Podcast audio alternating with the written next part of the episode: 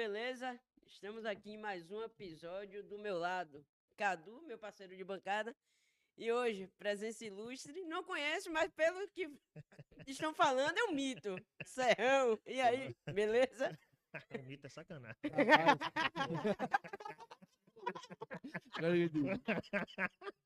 Rapaz, confesso que é a primeira vez que estou nervoso. Ah, eu comentei com você, velho. É. Professor. Pra quem não sabe, Serrão foi professor da galera aqui, não desse ser humano, porque também ser professor dele é mais fácil ele ser seu colega de, de professor que.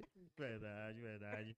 Pois, gente, é feliz, pô, feliz demais estar pelo convite. Pô, obrigadão você, velho. Feliz, feliz. Né, Jorginho também. Meu parceiro Rizone. Rasgou, né? É, Razone. Vitor Razone. Victor, Victor, se falar Victor, ele fala. É, é, Victor Razone, tá? Satisfação, né? Fiquei feliz pelo convite. E hoje é uma noite especial, tá? Vamos bater papo, vamos resenhar, vamos tomar uma, né? Vamos, é, vamos E hoje à noite não tem hora pra acabar. Com certeza. Hoje é dia. Hoje, Hoje, sim. Hoje é lama. você que está escutando pelo Spotify, aguarde seus ouvidinhos que hoje tem muito hoje papo. tem, hoje tem. Coisa boa. Mas e aí, Serrão? É, primeira, pra gente se conhecer mais, né? A gente não, que eu já lhe conheço. Sim. Mas quem é o Serrão pra você, assim? É só um professor? É um empreendedor? O que que o Serrão faz? Vamos lá, né? Vou me apresentar pra galera que Sua não me é conhece. essa daqui. Essa daqui, né? É. né? Vou me apresentar rapidinho, Caduzinho. É, Sou graduado em História, certo? Fiz pós-graduação em História Socioeconômica do Brasil, né? Sou mestre em oral, né? Em História. em História Oral, né? Né? Hoje faço um outro mestrado também na área de Educação. Já tô nesse, nesse ramo de professor aí, nesse mercado de trabalho há mais de 15 anos, tá bom? Já é um bom E tempo. já, já, já criamos aí uma, um nome bacana, né? Um know-how interessante. E pode ter certeza que além de professor, eu também sou empresário. Eu tenho um, eu tenho um cursinho lá na CBX, lá na Cidade Baixa. Não sei se tem alguém da Cidade Baixa aí assistindo. Minha favela. Minha favela venceu. né? Mas o caminho é esse, né? Leciono em 11 lugares, No concursinho? é, em curso, escolas, juntando tudo, né? São Sim. 11 locais diferentes. É barril. Barril, Vic. Correria da porra. correria, coisa de louco, né? né? Nessa pandemia, a carga horária diminuiu, mas já voltou a, a- a ter uma carga interessante. E é isso aí, vamos bater um papo, vamos conhecer um pouco mais, tá? Tem um filho de 14 anos que se, se te visse, ia dizer, meu Deus, que bicho estranho. Eu nem lembrava que você tinha filho, velho. Você falou agora, eu lembrei. Tem um filho, é. Você tocou no assunto pandemia, e aí como é que tá as aulas na pandemia, velho? Você sentiu que a galera perdeu interesse e tal? ou- Boa, boa Mesmo pergunta, pique. Caduzinho. Né? Vocês foram meus alunos, eu tenho um, um vício danado com quadro, sabia, velho? Sim. né? Eu sou apaixonado pelo quadro. O quadro é uma paixão né, incrível. Então, para mim, trabalhar de forma remota e utilizar as ferramentas Google Meet, o Zoom, foi realmente um, um, um trauma, né? Porque chegou de repente nas nossas vidas. Sim. Não, Mas não você já tinha mais até um, um, um certo, uma certa proximidade, porque você é mais jovem e tal, né? Aqueles professores Antigão, né? É. antigão, porra, aqueles professores devem ter sofrido, Ali, com né, tem sido ainda, o, ainda mais traumatizante, né? É, né? Mas mesmo assim, sendo jovem, eu tive no início muita dificuldade para trabalhar com essas ferramentas. Por quê? Devido à necessidade que eu tenho de trabalhar em quadro. Sou apaixonado por quadro, né? Eu tenho aquela, aquela ideia que o aluno precisa copiar. sim. tá? E quando você copia no quadro, você cria uma dinâmica interessante, o que, por quê, quem, né? Faz com que o aluno fica, fique preso naquela Sim. viagem. Quando você bota um slide aí, baixa a luz, É. um miserável como Já- Cadu, por já- exemplo, tá ele vai assistir aula como? Não tem Nunca. como. Não tem como, né? É muita verdade. Então, foi, foi, foi, foi, foi, foi, foi um processo muito, muito doloroso, porque chegou de forma muito repentina. Mas a gente conseguiu se adaptar, né? Lógico que o silêncio me incomoda, né?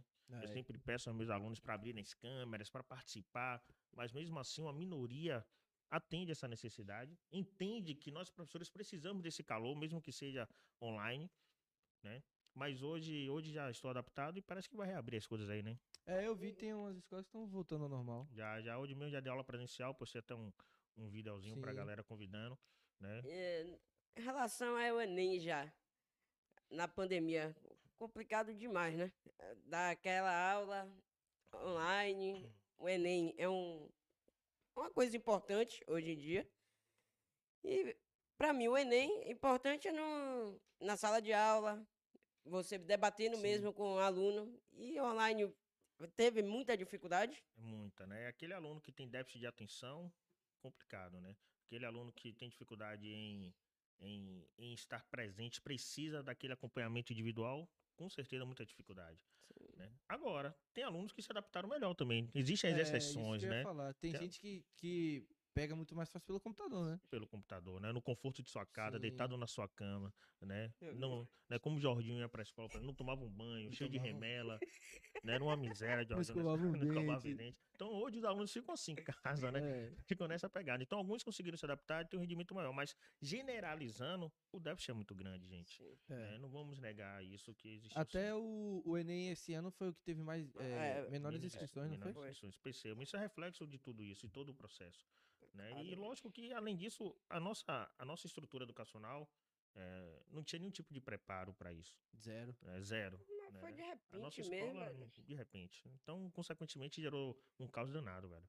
Mas você acha que, tipo, a galera deixou de se inscrever no Enem por conta dos estudos, que não ia se adaptar, ou porque falou, ah, tenho medo da pandemia e tal? Não, acho que a questão de não estar preparado para fazer a prova mesmo, não se sente É. preparado. Mas vamos escrever para quê?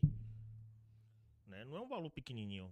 Né? Existe Sim. um valor no processo de inscrição do Enem. Então muita gente diz, "Hum, porra, não estudei nada, vamos escrever para que porra. É. né? E nós estamos falando de uma realidade, por isso que eu brinco sempre, eu leciono em, em escola privada e brinco com meus alunos. Ô miséria, aproveite a oportunidade que você está tendo, pô. É. Milhões de brasileiros aí na pandemia ficaram mais de um ano sem ter uma aula, porra. E repetia isso várias vezes na É, aula. foda, Né? Várias vezes. E aí a galera que tá tendo oportunidade às vezes não aproveita. Então aproveite, miséria, que você tá tendo aula e, se jogue, pô. Se jogue. Porque a gente não sabe o dia de amanhã, né, Caduzinho? É, a gente conhece um pouco o lado da escola, né? Todo mundo aqui, menos esse, esse ser humano, ele só frequentava a escola. Me respeita.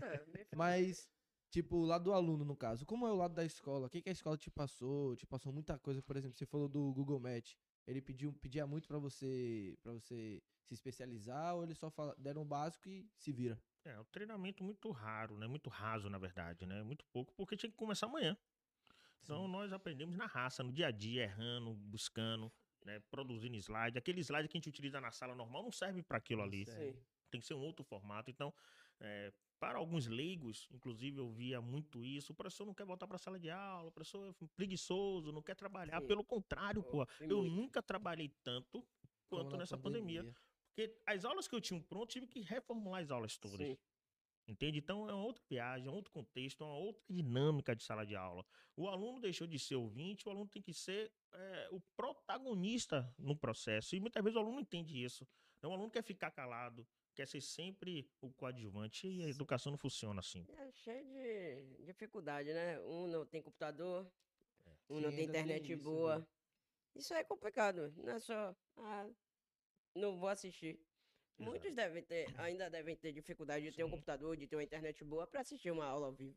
Sim, no início eu tive muita dificuldade com internet, por exemplo. Porque a internet que eu tinha em casa é internet básica. Básico. É. Assistiu Netflix, pá, né? né? Né? Não não precisava ter uma internet bacana para poder né, suprir com essas necessidades. Com certeza. Né? E bota de, sei lá, calma de não sei o que lá. E mesmo assim a porra não. Não, não vai, não é 100%, não é 100%. Eu, meu Deus do céu, tá caindo, gente. Segura aí, fica travando, segura. aí. Pô, é complicado demais, gente. As aulas tinham o mesmo tempo? Ou... Pronto, aí foi de cada instituição. Cada instituição Ah. buscou uma metodologia diferente. Uns diminuíram para 40, outros 45, outros manteram a mesma coisa. Cada escola teve a sua, sua, sua dinâmica. Faculdade até aumentou, velho. Aumentou a carga horária, não foi? Porra, fez velho, faculdade, é? faço jornalismo. É mesmo, mano? Ô, modelo. Você deu aula em faculdade, Selma? Já na FAMEC, lá em Camaçari. pô. De história também. História, história. Sempre história. Ai, Sempre história. Gosta Como é, mesmo. é, como é que começou seu, sua paixão por história? Pô, boa pergunta, né? É, na verdade, Caduzinho, eu no ensino médio, eu não era aquele aluno. Aproxima só o microfone. Eu não era aquele aluno. Pode puxar. Pode pegar? Pode. Hum, Não. É que eu fico sem jeito. Você conhece. Eu fico sem jeito. Não, eu, era, eu era tipo assim, Jorginho da vida. Um tipo Cadu da vida, Aí ficou difícil. né? Onde as pessoas não davam nada por a gente, velho. As pessoas olhavam pra gente, pô, você vai ser um fudido, pô. Exatamente. Né? Porque gost- gostavam de julgar pelas notas que você tomava, pô. Às vezes você tem outras habilidades no processo. Tem outros interesses, né? outros interesses. Então, no ensino médio, eu tinha uma certa paixão por engenharia. Hum. Aí eu tive um professor que me encantou de história. Que foi professor também do Colégio de Apoio. Foi, deve ter sido professor de vocês, professor Lourenço. Não sei se chegou a ser professor de vocês. Sim. né? Lourenço, Professor Lourenço. Ele foi professor, E foi? foi meu professor, né? Porra, mano. É. Foi meu professor. E, consequentemente, eu me encantei. E ele tem aquele perfil de professor paizão, né, velho? Sim. Não é só professor de história, ele é um pai, porra. Né? Ele é um paizão. Então, ele, porra, ele praticamente me adotou. Então, eu fiquei encantado pela disciplina história e por ser professor. E aí, quando eu me inscrevi no vestibular, coloquei história. Né? Deixei de lado a engenharia Engenharia. e cursei história. E hoje eu sou apaixonado por história. Né? Não me vejo fazendo outra Rapaz. coisa a não ser eh, sala de aula. Não me vejo, meu irmão. É, eu, tipo, você falou da parada do, do- Você tem outros interesses, até a galera que vê é- muita escola, você vê o quê? A educação física. Eu quero muita educação física. Mas às vezes aquele cara pode ser uma pessoa que esteja no mundo olímpico, sacou? Seja no, numa, numas Olimpíadas da vida, ele desenvolva várias habilidades que ele possa ser um jogador de futebol. E muita gente, velho. O professor olhava pra mim e falava, tipo, Vai ser nada. é, um dos poucos que fazia isso era ele, pô. Virava e falava, tipo, não, velho, pega essa parada aqui, vai estudar e tal, aproveita. Essa parada que ele falou, aproveitar. Falava muito. Eu lembro que você falava muito, tipo, pô, galera, todo mundo que tem aqui tem uma condição boa, então vamos aproveitar, entendeu? Vamos, tipo, vamos estudar, mesmo pra. Ah, não tenho interesse, mas completa, pô. Tira uma nota boa, se, se, se aprofunda no assunto, que acho que. É, até porque Você tem conhecimento, conhecimento, é, conhecimento, pronto, a palavra é essa, né? Você ter, ter acesso à informação, gente, num país de escroto como é o nosso, Sim. né, isso é raridade. Você é um privilegiado por ter acesso a livros, ter acesso a professores de qualidade. Então, a ideia é essa, aproveitar, porque a única coisa que nós levamos, Caduzinho, é o conhecimento. É o Isso ninguém nos conhecimento. tira, pô, tá?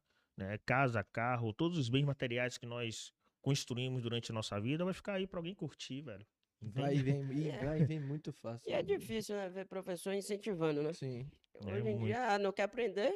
Foda-se. É, hum, porra, o, o Né? que mais tem é isso aí. O cara vê que você tá ali, ó, falou, véi, sai da sala aí, na moral. Ah, não Até- quer assistir, abaixa a cabeça. É, É, o que a acontecia cabeça. lá no Versalhes. Abaixa a cabeça, não quer assistir aula. Só não atrapalha minha aula. É, até porque a educação, Vitão, não, não, não, não se limita a nota, porra. Entende? A quantitativo. A palavra educação, ela, ela é muito gigantesca. Sim. Ela tem vários significados, pô. Então você não pode é, fazer um recorte em cima de uma nota do aluno, pô. Você acha Né? que o, o método de educação é desatualizado? Por exemplo, aquele ensino. É, desde antigamente é assim, né? Um professor, pá, ele fala as coisas, você pega, faz uma prova, tirou acima de seis, valeu. Sim, não, pô, era sete. Por isso que eu. Tá vendo? Por isso que eu dava. É, Tirava Pô, 5 5, complicado, pô, né? 5 8. Um incentivo. Mentira. Mas aí você, você, você acha que tinha como mudar, não sei, fazer uma prova, é, separar matérias, por exemplo, educação física. Pô, eu me identifico mais com o quê? Pô, eu me identifico com matemática, geografia e tal. Pô, então você vai fazer, você é mais pro lado desse curso, engenharia. Você acha que isso É o caminho, né? é. Existe aí um projeto e deve ser colocado em prática a partir do ano que vem, um novo ensino médio, que tem mais ou menos essa linha, Caduzinho, né, de acordo com sua área de interesse. Sim. Consequentemente, você vai escolher, vamos imaginar assim, a disciplina que você terá, terá mais, mais contato, né? estu- irá estudar mais. Então, esse é o caminho do ensino médio. A educação hoje no Brasil, ele é uma educação de exclusão, pô. Sim. né? Você sai do ensino médio, você que está me assistindo agora aí, sai do ensino médio, conclui seu ensino médio sem saber o que vai ser de sua vida, pô. sem saber nenhum rumo, velho. É, Sem Tá rumo. sem rumo, pô. Porque é, é, é dever do Estado da educação pra galera. Né? Quando você conclui o ensino médio, você tem que ter uma faculdade pra cursar, Sim. porra. E aqui no Brasil não, a minoria tem acesso ao nível superior. Você Isso tem, tá errado, você pô. tem que ter pelo menos um norte, né, velho? Tipo, ter. É que nem eu falei, você se atualiza, fala, ó, velho, é, beleza, você tá no primeiro ano do ensino médio, o que que você quer? Pô, se Vitinho pegasse, se ele pegasse pra você e falasse, eu quero jornalismo. Pô, então você vai pra esse lado, esse lado, você fazer essas matérias. E as outras matérias, eu acho que também não deve excluir. Porque, Não, não tem nem como, pô. Você É. precisa, querendo ou não, você tem que passar de ano. não, Você e- precisa dessa nota. sim, É, não, não, não passar de certo, ano é passar de ano, é. É não certo passar de ano, mas você tem que ter esse conhecimento, pô. Isso é, cria uma pressão na cabeça. Porra, tenho que passar, tenho que passar. E ao acaba- mesmo tempo você tem que escolher o que você vai fazer no Ainda tem vestibular. essa. É, e aí o aluno se torna um ator. Porque o aluno tem que decorar a porra da É disciplina, isso, velho. Entende? É como muito você louco. falou, o aluno não tira por uma nota. A É. galera tá se matando, se matando. Ah, não passou na faculdade. Ah, porque não passou na... Ah, não chegou na nota que devia. Mas também não é por isso que ele vai ser chamado de burro. Exatamente. Ah, você não vai, não é capaz. É. Exato. Exato. Você acha que isso vai acontecer mesmo, Serrão? Ou vai ser igual aqueles projetos normais que faz um ano, aí não dá certo? E... Porque eu lembro que há uns dois ou três anos tentaram fazer o ensino médio integral, não foi? É, essa ideia, porque assim, tudo é modismo no Brasil, né? Sim, é. É, quando vira moto, todo mundo vamos fazer. E quando vê que dá trabalho fazer, Ele falava, você falava que o Brasil é um espelho. o Brasil não é um É. país que vive isolado do, Do planeta. planeta. Tudo, que acontece lá reflete aqui. Exatamente. Então, vira moda e aí vamos fazer. Espero que esse não fique apenas no modismo, né? Que as Certo. escolas realmente implantem esse novo modelo. Você é a favor. Né? Então, Estou a favor que as coisas mudem e que a educação seja de inclusão e não de exclusão. Sim. Né? Eu sei que é utopia falar em escola pública de qualidade. Eu sei que é um sonho, porra, né? fale não. Porra, chega, né? Mas assim, vamos imaginar que um dia tenhamos uma escola pública de qualidade, Sim. tá? E aí fazer com que a maioria da população tenha acesso ao nível superior. Mas a questão da escola pública, é, a mesma aula que você dá na escola particular é na escola pública. Você acha que é mais interesse da, da pessoa ou. É o sistema, velho. O sistema, o sistema é cruel. Porque assim, Caduzinho. É, existe, existe, existem vários, vários fatores né, que fazem com que crie essa ideia da escola pública, né? Primeiro é a origem mesmo, né? Do ser público, ser de graça, cria uma ideia de não presta, né? Isso no imaginário das pessoas é horrível, Sim. no senso comum. E nós temos profissionais de qualidade na escola pública, professores de qualidade. Então, porém, o sistema é tão escroto que faz com que as coisas não aconteçam da forma que deveriam. Então é necessário rever tudo, gente. Se pudesse eh, voltar 500 anos Reiniciar. atrás, né, dar reset aí essa miséria, vamos voltar aqui, né? Mas mesmo assim, Vitão, a gente não pode deixar de lembrar, Caduzinho, que o Brasil é um país muito jovem, tá certo? Né? Também às vezes é injusto nós compararmos o Brasil com países, porra, milenares aí. O Brasil tem 500 anos de descoberto, Sim. entre aspas, né? 500 anos de descoberto. De independente foi 1822, que de independência não teve nada, né? Para mim, a independência do Brasil de fato se deu a partir da proclamação da República, né? o 15 de novembro de 1889. Então observem, de independente de fato tem 100 anos, porra. É. Então o Brasil está num processo ainda de construção. Diferente dos países europeus, por exemplo, que tem milênios de anos de história, já passaram por tanta Tá, coisa. né? Então é injusto a gente comparar o Brasil com alguns países. A gente tem que comparar o Brasil com países que passaram pelo mesmo processo nosso. Países da América Latina, por exemplo, passaram pelo mesmo processo de colonização, de exploração, né? de escrotidão dos europeus aqui. Entende? De exploração máxima. Máxima, máxima. Filhos da mamãe. Máxima, total, total. É.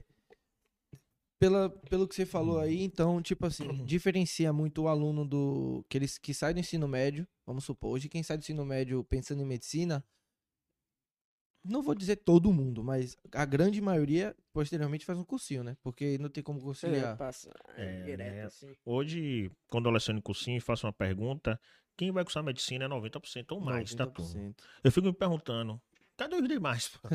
As outras profissões vão acabar? Né? Eu pergunto, quem vai cursar licenciatura? Uma turma de 200 alunos, um levanta e olha lá, eu dou sorte. E "Pô, pensando. tô pensando ainda. Você, né? é, você como professor acha assim, pô, tá fazendo medicina porque gosta mesmo por questão financeira, essa coisa?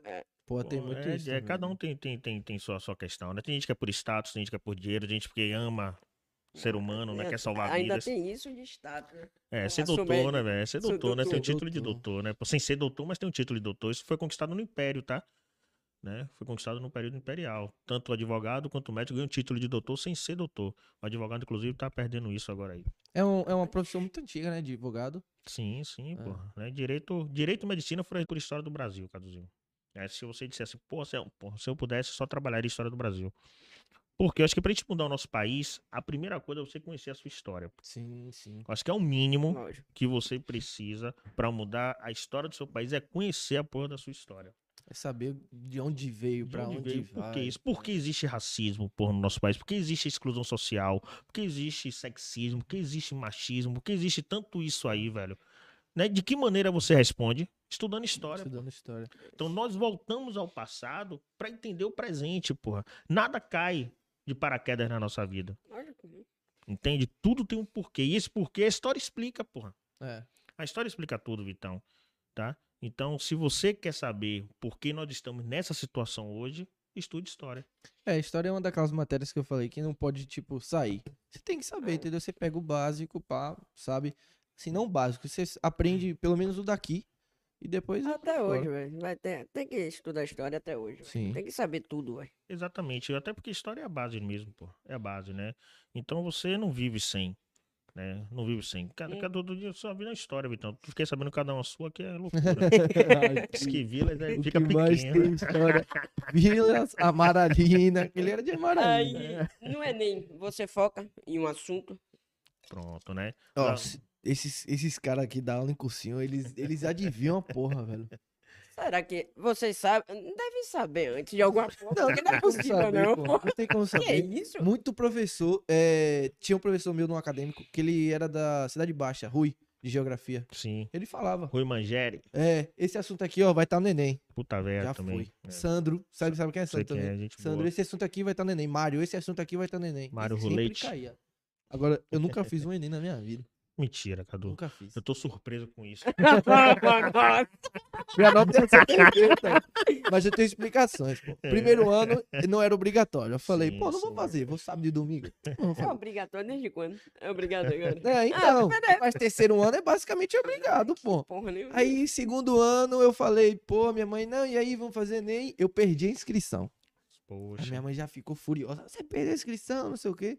Aí eu parei no segundo ano, fiz o supletivo, aí dali pra frente já falei, tipo. Vou viver minha vida, né? meu é, foi. pra Quem é o. Enem? Quem é o É, Enem? dali pra frente, dali pra frente foi só pra frente, graças a Deus. Uma vez só, velho. Uma vez só. Chega a ser vergonhoso. Chegou lá, jogo do Vitória e Atlético Paranaense. Pô. Saí correndo, Ele é velho. vitória também, pô. Eu saí Doente correndo, também, eu velho. sou falei, doente. porra, não posso fazer isso não, mas, porra, o Vitória lutando pra não cair, eu fiz, ah, Enem, ano que vem faço você de novo. É. E não fiz. É, rapaz, loucura. Gente, pra quem não sabe, Caduzinho foi meu aluno, tá? Durante alguns anos. E eu tenho, na véspera da prova, tem uma aula chamada SAMU 92. Uh, uh, uh, uh, uh, uh, uh. Assim. SAMU 92, né? Que é a famosa revisão, mas eu utilizo esse título porque é aula da salvação mesmo, Da né? salvação. E aí, pá, eu botava no quadro, tema 1, tema 2, eu botava a miséria dos temas todos. Vai cair essa porra aqui, é só estudar essa miséria aqui. Eu falei, cara, você Mas- pega aquilo e lê. Mas é isso, A dificuldade é essa. Mas você, depois que vai ver, pô, era, ba- bastava estudar aqui, Não, tirava uma nota boa, mas É. não. Ah, deixa lá, chega lá na hora. É. assim que eu saí do colégio, eu falei, rapaz, tipo assim, eu fico até um pouco é vergonha, mas eu não tenho o que fazer, aconteceu. Eu não me orgulho, velho. Se, tipo, quando eu tiver meu filho, eu quero muito ter. É, Eu vou falar certamente pra ele, vai, foca na escola primeiro. Beleza, você não quer fazer faculdade, mas foca na escola. Porque é uma parada que, pô, eu vejo o esforço que minha mãe e meu pai fizeram. na barriga, né, velho? absurdo. E eu não dava valor, tá ligado? É, matava a aula, ficava conversando. Não, chegava não, não, chegava SAMU, não. eu dormia. Então, Como é que dorme? Mas- Véspera de prova. Mas assim, sabe o que é bacana? O que, eu, que, eu- que me deixa feliz? Que apesar, Cadu era daquele tipo de aluno perturbado mesmo. Botar pra fora, de sacanear, né? Nunca foi desrespeitador, nunca desrespeitou ninguém. Sempre foi um menino Sempre muito bacana, né? Sempre educado. Mas tá puta aí pra porra nenhuma. né? Tá nem aí, coisa. Foda-se, entendeu? mas mesmo assim, tinha uma troca de carinho muito grande. Sim. Tinha um olhar muito grande com ele, tá?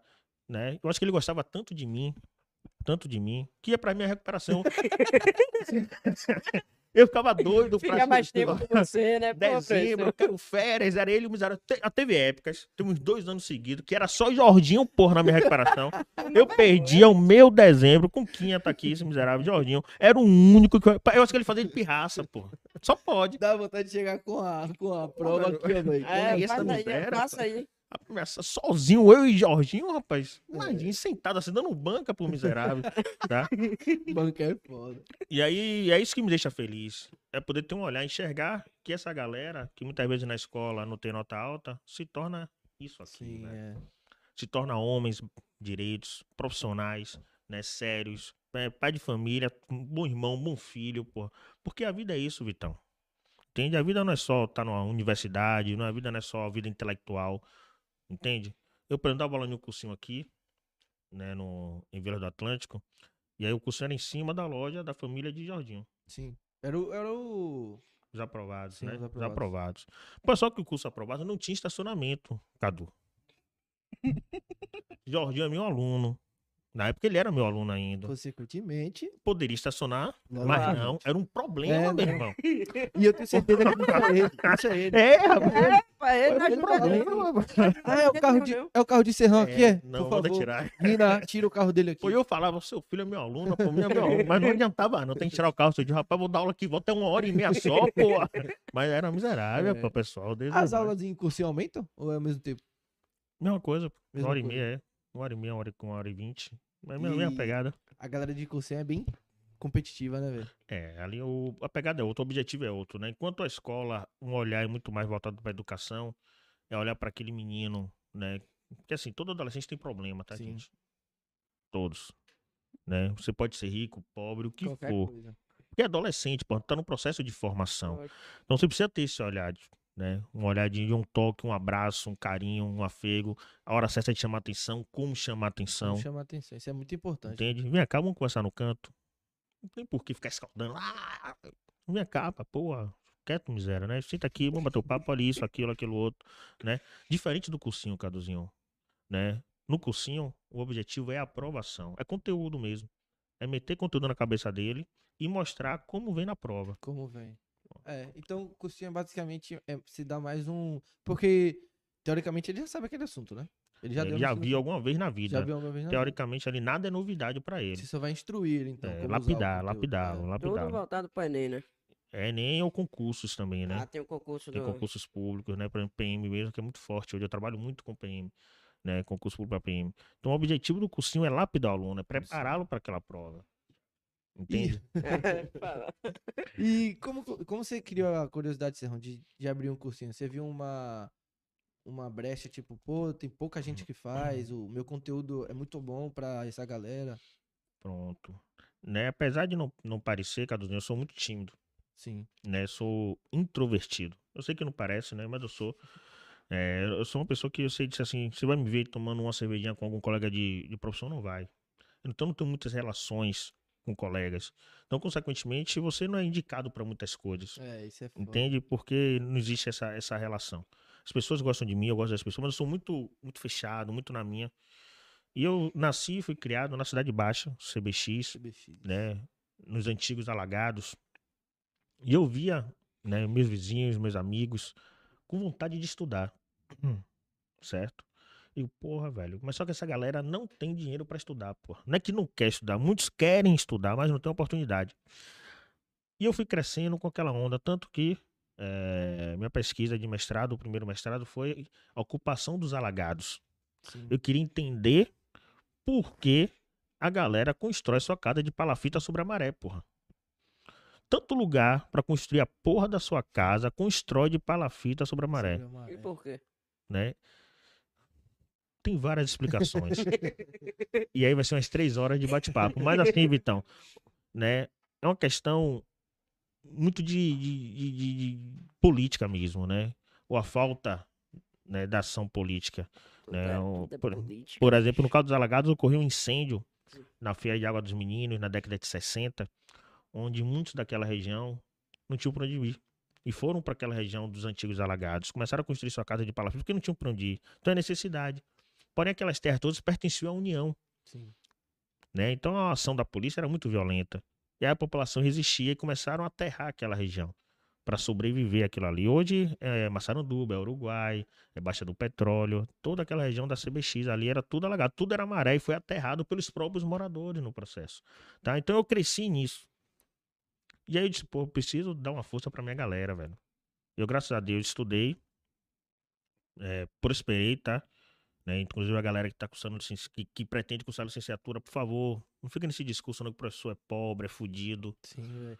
Todas as profissões, Todas porra, as existem profissões. profissionais que obtêm sucesso, outros não. Certeza. Tem mais interesse e outros não. Porque uns Porra, fazem velho. até medicina, velho. Todo, o Vitor falou da questão financeira. Se o cara for um médico que não liga pra nada, ele não vai ser um médico bom.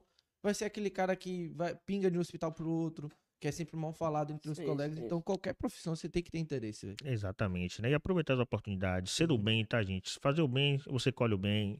Né? Não, é, não é- não é conversa de mãe, não, porra. É. É real, porra. Quando você faz o bem, você colhe o bem. É. Então, o que é que ocorre? Eu, porra, prosperei. E aí, depois de 2012, a coisa estava bacana. Eu vou abrir um cursinho e vou botar um preço popular. subsistência mesmo. Né? Como se fosse Pra ajudar mesmo. para ajudar a galera. Então, e aí criei um, fiz um curso chamado Baia Cursos, né, na CBX. Começou ali no, no Largo da Boa Viagem, na Praia Sozinho? da Boa Viagem, né, sozinho, né, na Praia da Boa Viagem. E aí bombou, velho. Ah, porra, lotou. E aí as coisas começaram a dar certo, mas sempre com preço popular. Sim. Porém, com a pandemia, eu utilizava o espaço da igreja, da igreja da Boa Viagem. Hum, E a igreja vai passar por uma reforma. Então foi o que aconteceu. A igreja pediu espaço, porque as missas serão no espaço do curso. Então hoje eu migrei para o caminho de areia. Tá? E como todo negócio pequeno, você não tem capital de giro. Sim. Você queima com a própria gordura. Né? Então nós estamos recomeçando o processo. Né? Que é muito mais difícil do que começar, viu, gente? Pretende abrir em outros lugares também? Eu não consigo dar conta. Aí você pergunta por quê? Pergunte. Por quê? Porque assim, minha paixão mesmo é sala de aula, Vitão. Entende? Então não adianta eu abrir dois, três, quatro, que eu não vou ter como dar conta. Hoje eu tenho um curso em Salvador, lá na Cidade Baixa, CBX, e tenho um curso em Porto de Sauípe. Linha Verde, Sim. É, a galera da Linha Verde vem estudar aqui, pô. No apoio, Entendeu? muita gente Porto de. Sauípe. Então eu tenho nesses dois lugares. Porque são dos lugares carentes. Que eu tenho como objetivo que as pessoas tenham acesso à, à informação, concluam o ensino médio. Porque meu curso tem, tem supletivo e é preparatório para concurso público. Né? Para o cara ter uma estabilidade. pô, Porque pobre pensa logo em ter estabilidade. É. Entende? Quero passar em um concurso para ter estabilidade, comprar sua casa e aí vai seguir na vida. Comprando sua casa, meu irmão, pobre já tá tranquilo pobre já tá tranquilo, velho. viajando no processo. Então, o objetivo é esse. Então, eu não, eu, assim, eu, eu, não, eu não sou empreendedor, eu não sou empresário. Eu estou empresário. Sim. Porque se eu fosse empresário, meu curso tinha bombado aí, tava estourado. É por isso que eu falo com você, Cadu. Você é um empresário hoje. Eu estou empresário também. Mas você precisa ter Sim. conhecimento teórico. Você Lógico. precisa entrar na faculdade de administração. Porque o que você conhece na prática, a teoria vai te ajudar ainda mais. É, falam que a faculdade ela te ajuda a pensar, né? Ela não só te ensina aquilo. Ela faz faculdade e escola, ela ajuda você a estimular o raciocínio que você crie, por exemplo, eu vendo essa água, mas essa água eu compro por 5 e tô vendendo por 10. Mas aí o preço sobe. É, se eu tenho um raciocínio rápido, eu tenho várias formas de sair desse, desse, desse lugar. De eu destilar meu preço, de várias coisas, né? Entendi. É. É assim. Basicamente, assim, o que eu li, no, Google era assim. Mentira. Eu, apesar de não fazer faculdade, eu fiz vários cursos. Até na minha área, automotivo. Oh. Fiz muito curso de marketing. Fiz uns cursos relacionados a...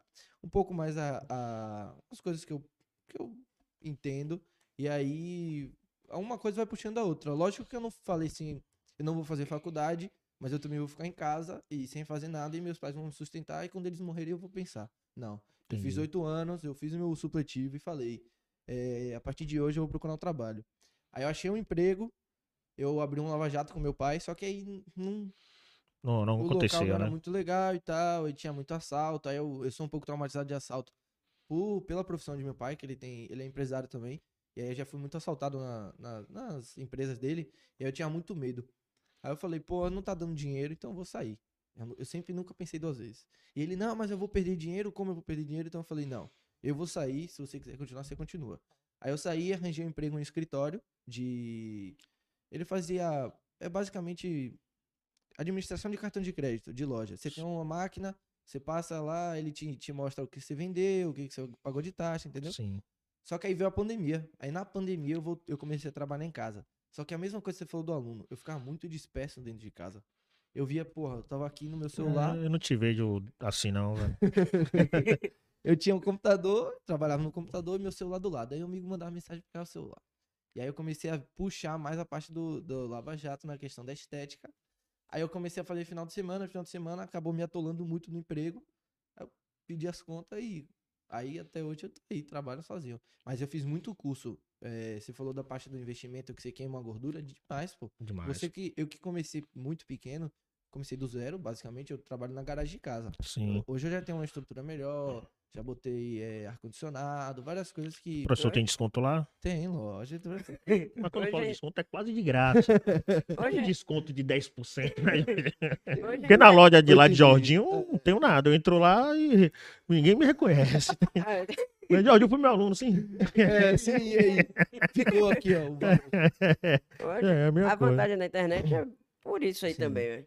Você Não quer fazer faculdade, mas vai fazer outros cursos online, né? É, a Sim. internet possibilita você a, a fazer um curso e não precisar se deslocar dele, no caso. Tem muita gente que faz curso até, pelo, por exemplo, nos Estados Unidos. A gente tava comentando sobre João, ele fez muito curso nos Estados Unidos, Sim, sacou? E ele, ele criou a curiosidade, ele foi correr atrás dele. verdade. Isso é, É. bom, pô, isso é bom. Isso não pode faltar, não. Sim. Você falou que você dá aula em cursinho pra policial, né? Sim. A galera lá é muito mais sangue no olho do que em outros cursinhos? É um outro público, né? Quando você trabalha com concurso público, é, você tá trabalhando com sonho, velho. Sim. tá? Porque assim, ó, no caso de PM, o cara que faz concurso pra PM, Vitão, o cara sonha em vestir a porra daquela farda, entende? Porque não é salário que, que faz com que o cara queira ser PM, porra, não é, é sonho. Tem que ver o olho do cara brilhando, o olho da menina brilhando.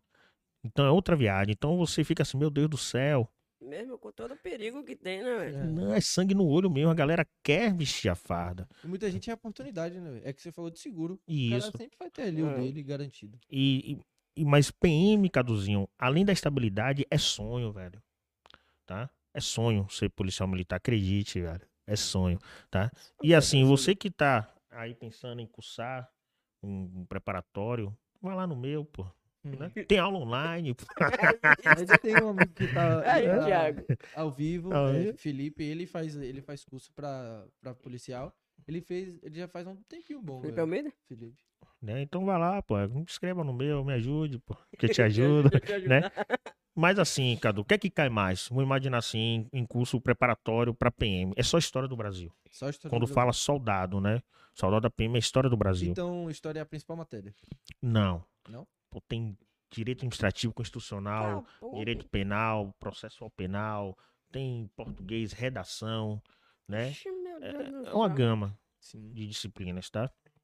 Raciocínio lógico, informática, Tem estatuto da PM, é tudo, meu irmão. Cai a miséria toda. Rapaz, Mas no caso de história, o que, o que cai realmente em história é, são cinco questões. Imagina, o cara estuda toda a história do Brasil para cair apenas cinco questões, Questão Vitão. história. caralho. Só cinco questões. Né? É muito louco isso. E aí você tem que, porra, direcionar. O que é que mais cai? Sim. Porra, de Brasil Colônia cai dois, né, Cadu? O que é de Brasil Colônia, Cadu, que você lembra? Não lembro o que. aí. Não. Aí me fudeu. Aí fudeu. né? E aí, e por que eu faço a pergunta? Porque a maioria que chega no cursinho chega assim, Porque é uma galera mais velha, né? mais velha, tem muito tempo sem estudar, ou na época que era para estudar, não Não- deu não atenção estudou, é. devida.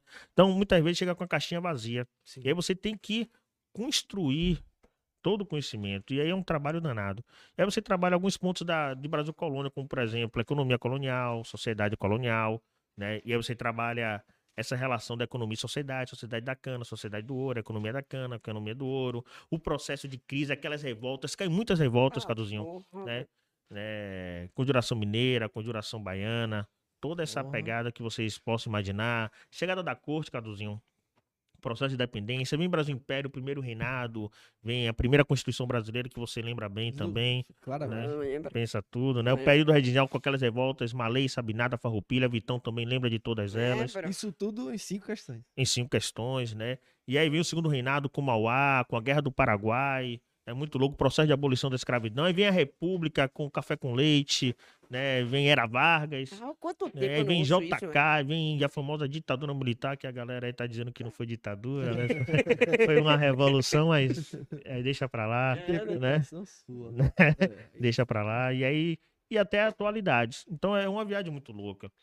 Isso eu tô falando só de disciplina. Imagina o cara vai estudar todas as disciplinas do concurso. Então não é fácil não, meu irmão, passar num- numa pegada como essa. Quais disciplinas caem no curso de policial? PM, Direito administrativo, direito constitucional, obrigado, mas ele não, eu não tava prestando atenção. Prestando atenção, não, cara. não, Pô, eu fico olhando. A voz dele é muito bonita. direitos, vários direitos, administrativo, constitucional, direito penal, cai informática, cai português, redação, raciocínio lógico. Aí Beleza? É uma, é uma novo. viagem com um curso muito bacana. Aí pergunta de novo, informática. Tudo isso. Cai informática? Informática boa. Tudo isso em cinco questões, velho. Aí- Não, cinco questões é em história, porra. Ah, porra, tô perdido.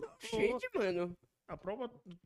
Vou falar do Ah, patrocinador. não, é- não, Ah, puxei. ah, fala aí. Vamos lá. Ó, galera, você que é de Lauro de Freitas, a gente tem desconto na The Under, a melhor hamburgueria de Vilas do Atlântico e região. Serrão vai comer, vai dar o, o aval dele, porque top, é É Realmente- top demais. hein? surreal. A gente tem cupom de desconto, cupom é 071, zero inscrito. E pode pedir o seu, beleza? Faça seu pedido. Abre de quarta-feira a domingo, então não perca seu tempo, beleza? Onde fica É. isso daí? Aqui fica aqui, pô.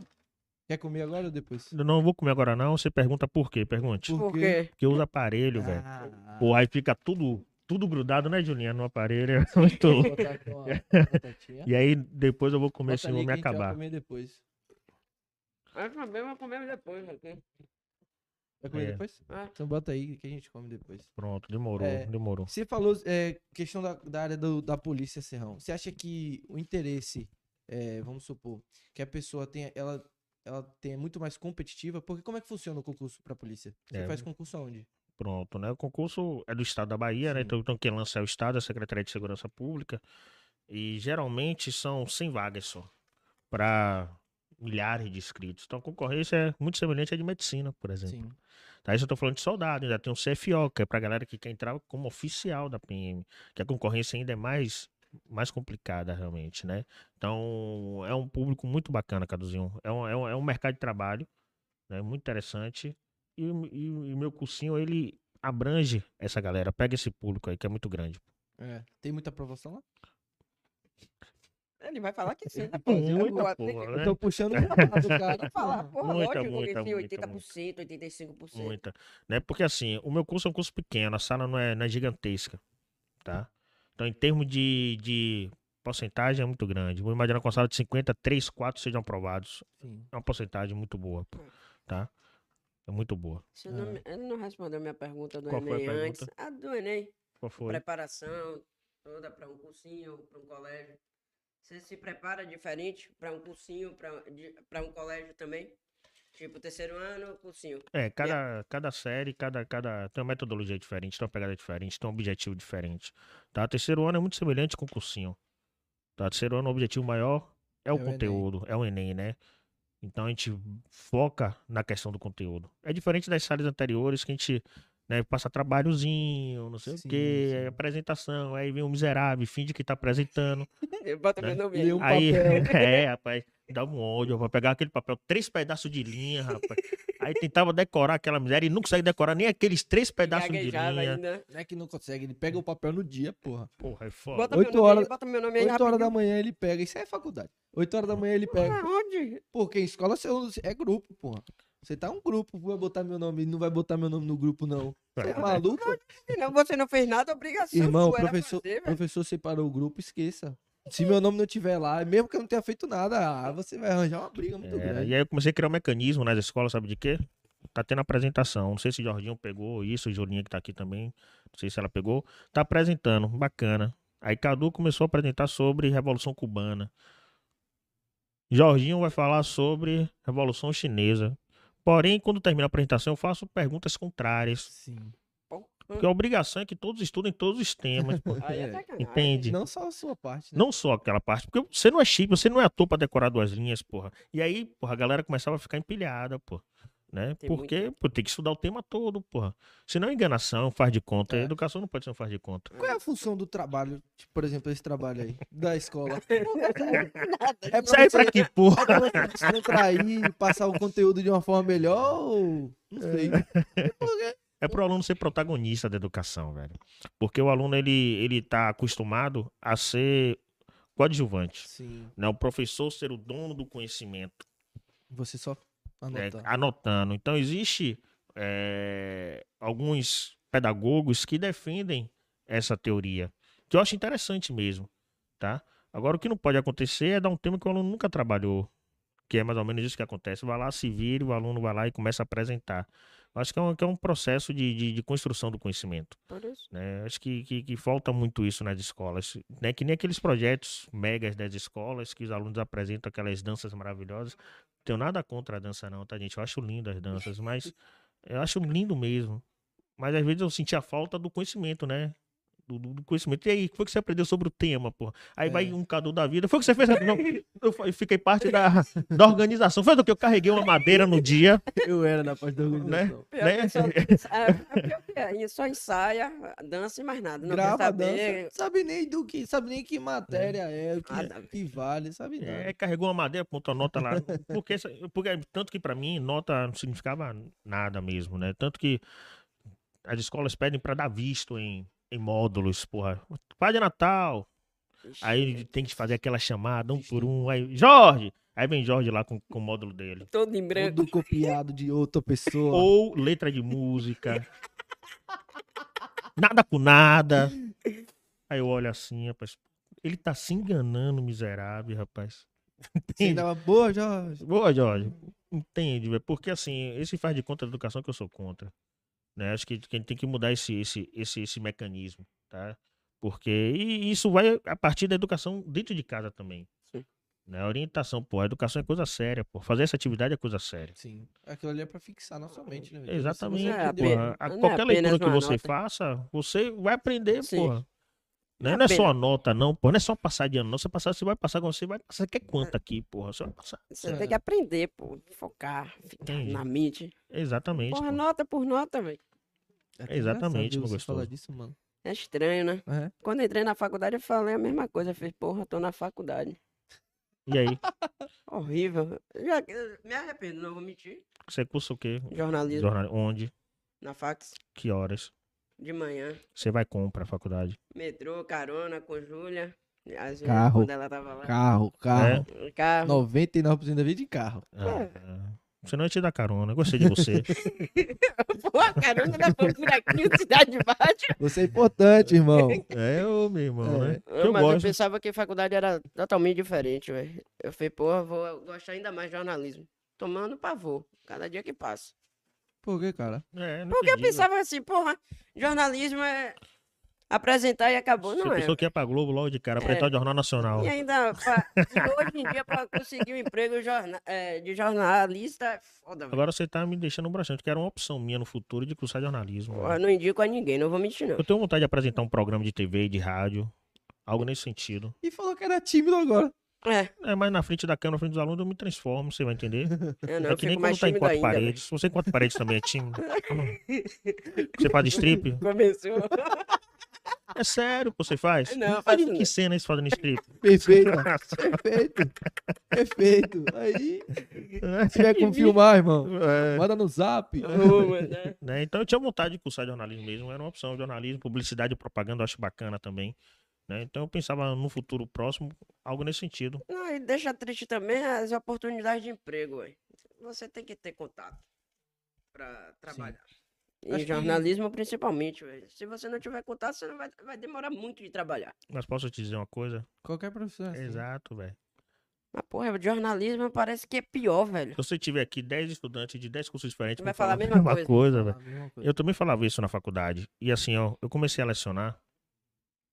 É, então, uma vaga de estágio em um colégio chamado Centro Social de Educação Integrada. Era um estádio no- na Cidade Baixa, lá na Boa Viagem. Cheguei lá pra fazer entrevista, não tinha ninguém na entrevista, eu já achei estranho, né? Eu disse, porra, não tem ninguém na entrevista, pronto, fui aprovado. E aí, não tinha vaga para professor, só tinha vaga para tinha vaga para professor de história e geografia. Porém, o professor de geografia, Vitão, não apareceu para fazer entrevista, então eu peguei história e geografia. Tá? E sabe quanto era a hora aula, Vitão? Não. 13 e 20. Caralho. Hora aula, né? Teve uma propaganda há alguns anos atrás que a hora aula do professor não comprava um acarajé. E é verdade. Muitas escolas pagam, né, o básico. O básico do básico. básico do básico, tá? E aí, o que é que acontece? Quando você chega em um local desse e recebe uma proposta dessa, a maioria dos estudantes fazem o quê? Não quero essa porra pra mim, Quero não, não. velho.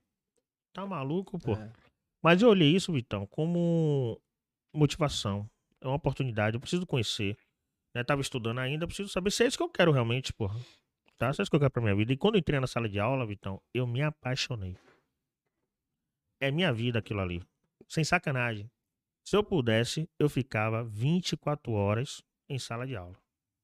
Sem sacanagem mesmo. E aí eu me encantei. E aí o que acontece? As coisas foram acontecendo lentamente. Porque você não tem contato.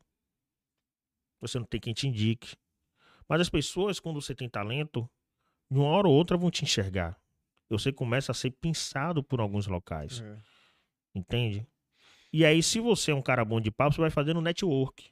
Vai criando Sim. novos contatos e as coisas vão acontecendo. Então tenha paciência, porque as coisas irão acontecer. Tá? E aí eu comecei a dar aula nessa escola. A escola no final do ano fechou. E, e para completar, o, sétimo ano, sétima série, que hoje é oitavo ano, tinham dois alunos só. O dono da escola, né, chamou os professores assim, "Ó, não vai ter os, oitava série, não, tá? Oitavo ano. Aí, por que não vai ter? Porque só tem dois alunos. Pô, o que é que pode fazer para não fechar esse, esse oitavo ano aí? Eu posso pagar um, 1,50 hora a aula. Cara, Porra. E aí nós aceitamos. que já era barato. E era ficou- barato. Eu trabalhava o mês inteiro, o que eu gastava na cantina não era o salário. Então, como ele não tinha nem como dinheiro pra pagar, então praticamente a gente pagava com a cantina. Daí terminou o ano ele devendo. Foi o que ele fez? Ele era pintor, artista. Ele deu os quadros aos professores. Então eu comecei a rifar os quadros. Né? Mas logo quando eu saí dessa escola, então outra escola chamada Espaço Jovem, escola que eu tinha estudado, fechou também. Ficou um ano e fechou. Pô, então o problema sou eu, velho. Toda a escola que eu chego tá fechando. Deus Eu, é que graça é essa, rapaz? Que porra é essa? E aí, na época de estudante, eu trabalhava em call center. Sim. Trabalhava na Vivo, na Tento. Porra, parceiro. Alô, meu nome é Serrão. Alô, É, meu era nome mais é Paulo assim. Serrão, sou da Vivo, o que, que eu posso te É, ajudar? Bom dia, Paulo Serrão. Em que posso ajudar? Era mais ou menos isso. Fiquei, Pelo menos não cobrava, né? Três Não cobrava anos. também. cobrava como assim? Era- Ah, não, era só receptivo. Mas Graças a Deus. Eu só, eu só recebia, Vitão. Ah, entendi. Entendeu? Né? Eu era receptivo. Então, era muito bacana. Jorginho só tem pra você, Jorginho? Só tem pra você, É, velho, pera aí, velho. Ele é ignorante. né? Bota aqui que agora chegou. E aí, o que é que ocorre? E foi um aprendizado pra mim. E quando eu concluí o ensino médio, eu concluí a faculdade, acredite, no dia da minha formatura, meu filho nasceu. No dia da sua formatura. No dia da formatura. Eu me formando, minha mãe grita, seu filho nasceu. Eu digo, pô, tô, fudido, tô desempregado. Cabeça já tava assim, ó. Eu, o Rodrigo falou, miséria pra eu nascer agora, eu podia ficar mais três meses aí dentro, desgramado. Aí nasceu. Eu disse, pô, fudeu. Né? E aí surgiu uma escola no Barbalho chamada Recriar. Né? Uma escolinha pequena, aula de geografia. Sexto ou nono ano, pagando um pouquinho. Né? E aí as coisas começaram a andar. Né? Não com indicação, mas as pessoas foram me conhecendo e as próprias escolas foram Sim. me contratando. Um professor fala dele, fala de você. É, um, o próprio aluno, um aluno fala para outro aluno, entende? Né, Por exemplo, o, colégio de apoio foi através de alunos quando eu vim para cá. Um aluno foi, foi meu aluno em algum cursinho e aí falou com a coordenação e aí rolou esse negócio todo e aí fiquei 10 anos no colégio de apoio, tá certo? Então é muito... Obrigado. Obrigado? Sim, Hoje já são maiores de idade, né, velho? Vocês cresceram, né, velho? Estão até bebendo a porra. Vamos brindar, velho? Vamos brindar. Vida. A vida. Né? E então, o, qual é o recado que eu quero dar? Não desista não, velho. Não desestimule não. Vixe, não, porque eu tô no último semestre já. Mas não é só por isso não, miséria. O cara falou uma coisa. não adiantou em nada. Semestre, último semestre eu vou largar. Cinco anos eu vou largar. Eu entendi, eu entendi. Não, desistiva não. Entende o que eu quero dizer? Né? Você já você chegou a estagiar na área. Cheguei na. Por isso daqui é jornalismo, não é? Rapaz, boa pergunta. Eu tenho esse negócio do estágio, de matéria de estágio que Estágio tem que apresentar. É. Aí eu tenho que ver se vai servir ou não esse podcast pra lá. Espero que. Sim, Não? né? Ah, porque tem que ter alguém pra assinar. Eu assino. É. Pronto, o Somos uma ali já respondeu que Ah, tem que ter, então, vai ter que ter um estágio supervisionado, É né? triste isso. É, não, mas antes eu estagiei em uma empresa de comunicação, gostei pra porra, por sinal. Mas não apresentando essas coisas, mas na parte de marketing, é, imagem, essas coisas. Mas Ah, Posso fazer uma proposta? Hum. Ao vivo é mais gostoso. não faça. Eu tenho uma vontade danada de criar um canal no YouTube. No YouTube? Mas pra gente fazer um negócio bacana, velho. Sim. né? Um negócio diferente. Porque, né? Algo massa. Como assim, por exemplo? A galera que tá assistindo é opinião aí, se acha bacana. Vamos imaginar, Jorginho, que a gente vai falar sobre. É, Deixa eu ver um tema aqui de história da Bahia. 2 de julho. A gente vai pra Cachoeira gravar lá em Cachoeira, velho. Tá top. Sim. Entende? Lógico que vai ter a parte teórica, a explicação dentro de um estúdio, mas visitar a cachoeira onde tudo começou. É basicamente o que a gente falou do curso, né? Você tá dando a oportunidade pra pessoa conhecer a história, estudar a história sem ter. Sem ter que desembolsar o valor, no caso. né? Exato, né? E aí você seria o apresentador, porra. A gente poderia fazer essa parceria, Bora fazer, bora organizar tudo certinho aí. Já pensou você em cachoeira? né? A gente vai viajar aí, vamos pra Canudos, vamos lá. Euclides da Cunha fala sobre a guerra de Canudos. Entende? Top, É. A top. pegada é essa. Então, toda estrutura aqui, meu parceiro aqui também quiser participar, né? Caduzinho. A gente faz uma equipe aqui e se joga, pô. top. Muito bom. É, Ah, é, mas Julinha também é, é- é na área de jornalismo? É pra. Gente! É meu, Julinha? De que, Julinha? É sério, velho? Que massa. tem que ter, pô. Tem que ter um professor Gente, no meio. Tem que ter, Fala aí, velho. tipo, nessa área, você acha que a remuneração do professor ela é justa? Não, né, gente? Pelo amor de Deus, né? A gente Não vamos, não vamos ser hipócritas, né, gente? Pelo amor de Deus, né? Hipocrisia também não, não é. Quando eu falo que qualquer profissional, né, pode te dar bem ou não, mas o salário do professor, Sim. mesmo aquele que ganha bem, ganha pouco pro que deveria. É o que forma, ele, ele forma opiniões, né? Ele forma sua cabeça. Pronto, ele forma profissionais, É. ele forma tudo. Todo mundo passou pela mão de um professor, porra, né? Todos. Todos, né? Sem, sem exceção, Sem pô. exceção. Então, acho que precisa valorizar o processo. Né, Mas o sistema capitalista é bruto, Caduzinho. O sistema capitalista, selvagem, ele, ele precisa explorar o trabalhador. Senão você não tem lucro, porra. Entende? Como é que o patrão vai ter lucro se não explorar o trabalhador? Se ele não enxugar o máximo que ele pode do. Entende qual é a viagem? Né? né? Por isso que Karl Marx, no século XIX, vem com a ideia da luta de classes. É necessário haver a luta de classes né, para ter um avanço da sociedade. Sim. né? O proletariado, juntamente com a burguesia, é bater de frente mesmo, senão não vai para lugar nenhum. Né? E eu fico assim, é, às vezes, até triste, porque aqui no Brasil tem uma onda de comunismo muito grande, né?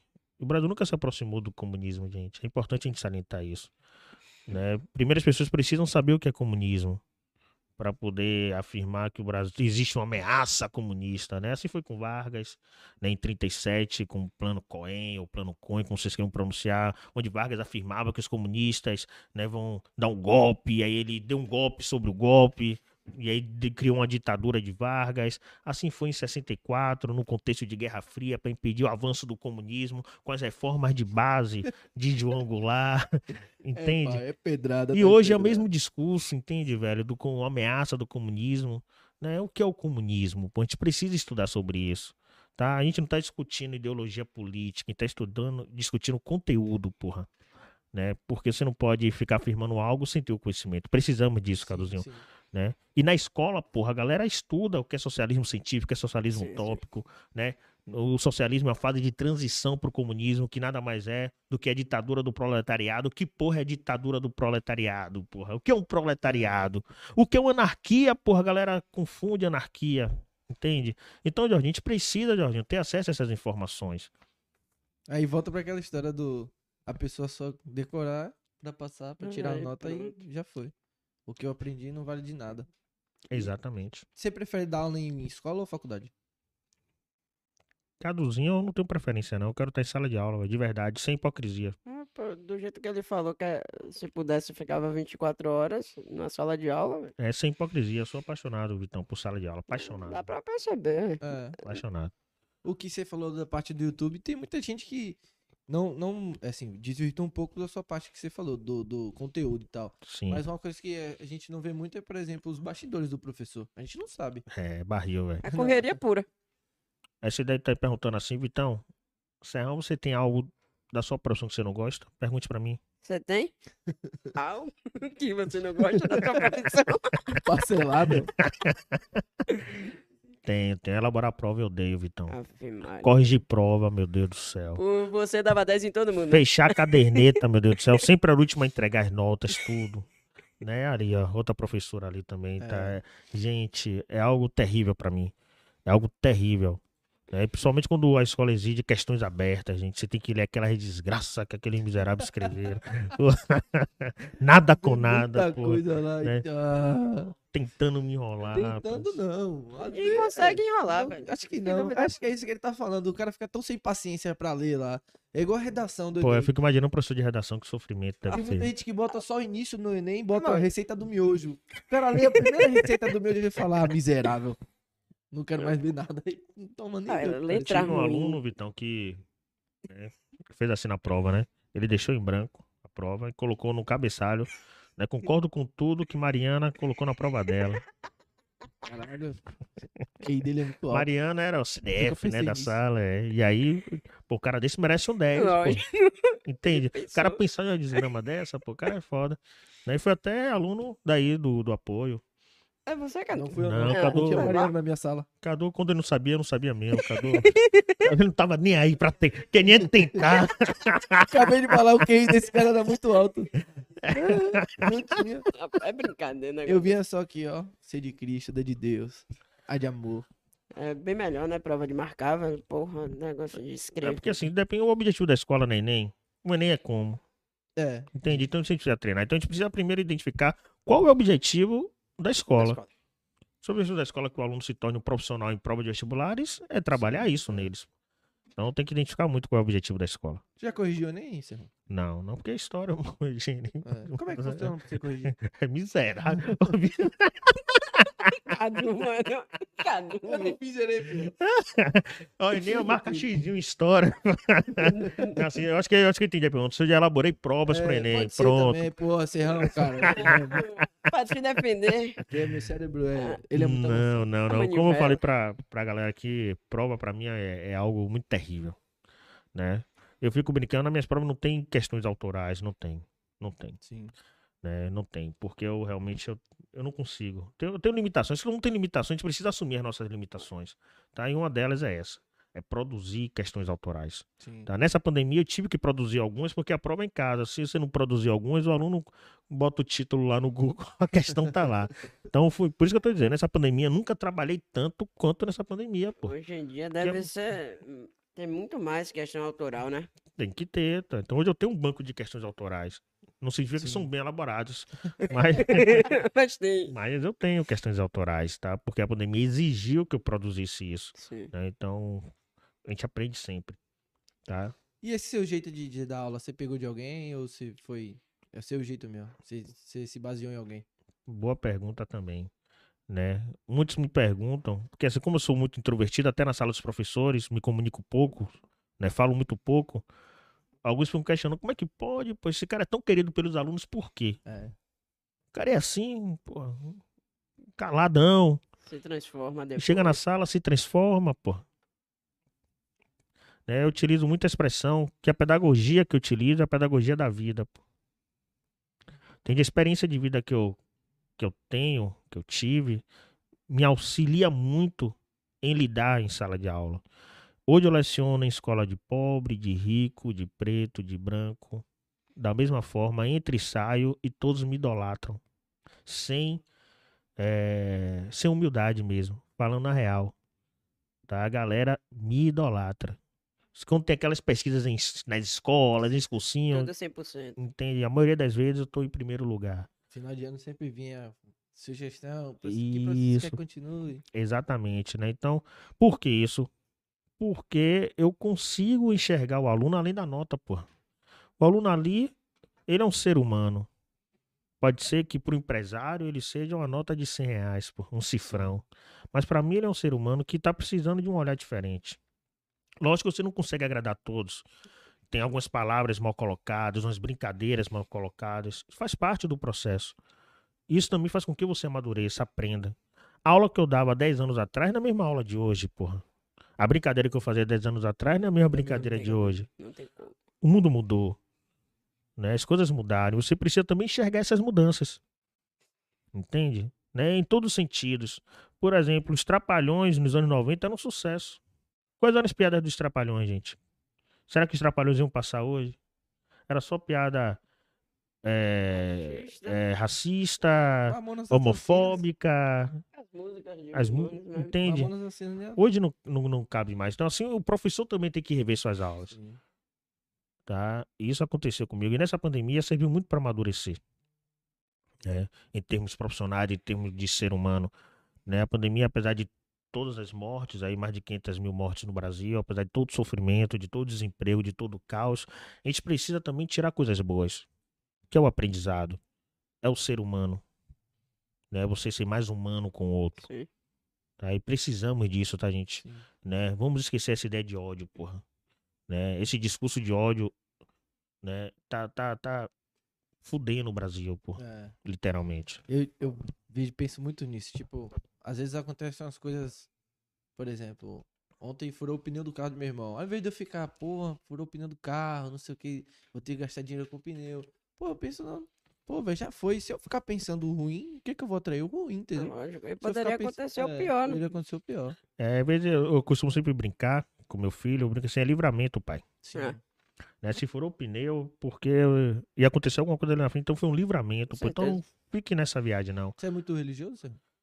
eu me tornei muito religioso, né? Eu como estudante de história, você acaba viajando muito no processo. Mas hoje a gente, a gente percebe que, que, que existe sim algo superior a nós. O nome que se dá, cada um dá, Cada um escolhe, né? Mas tem algo superior a nós. Eu pelo menos acredito nisso, eu, eu creio nisso. tá? E é importante você acreditar, pelo menos no meu ponto de vista. tá? Eu fui participar de uma entrevista da- de uma rádio, e aí uma das perguntas foi, professor, qual a sua religião? Aí eu brinquei, sou herege de todas. O que é ser alto, herege de todas, porra? Né? Você não seguir nenhuma. Mas quando o bicho pega, eu vou na igreja do Bonfim, amarro minha fitinha.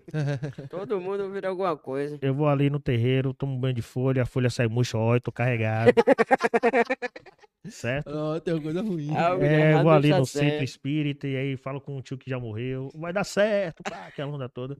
Né? Então, assim, fora de, de sacanagem, a ideia é. Nós somos baianos, velho. Então, acho que, acho que nós, nós, nós, nós sofremos influência de várias religiões, inclusive religiões de matrizes africanas. Tá Demais. certo? Apesar de a gente tentar fugir, alguns tentam fugir dessa origem, mas não tem como fugir. Tá no nosso sangue, tá na nossa raiz. Tá? É por isso que é importante a gente estudar a história. Pra gente identificar a nossa raiz, a nossa origem, porra. A gente não pode fugir dela, Sim. História, tá? com Independente é da cor foda. da pele, porra. Nós temos a mesma origem, porra. certeza. Tem- História é foda, velho. É, e mu- e muita gente fala que, pô, história é a matéria mais fácil da escola. Nunca gostei de história. Nunca. Porque você não foi meu aluno, pô. É. Ah, Foi Enéas, meu professor. Enéas.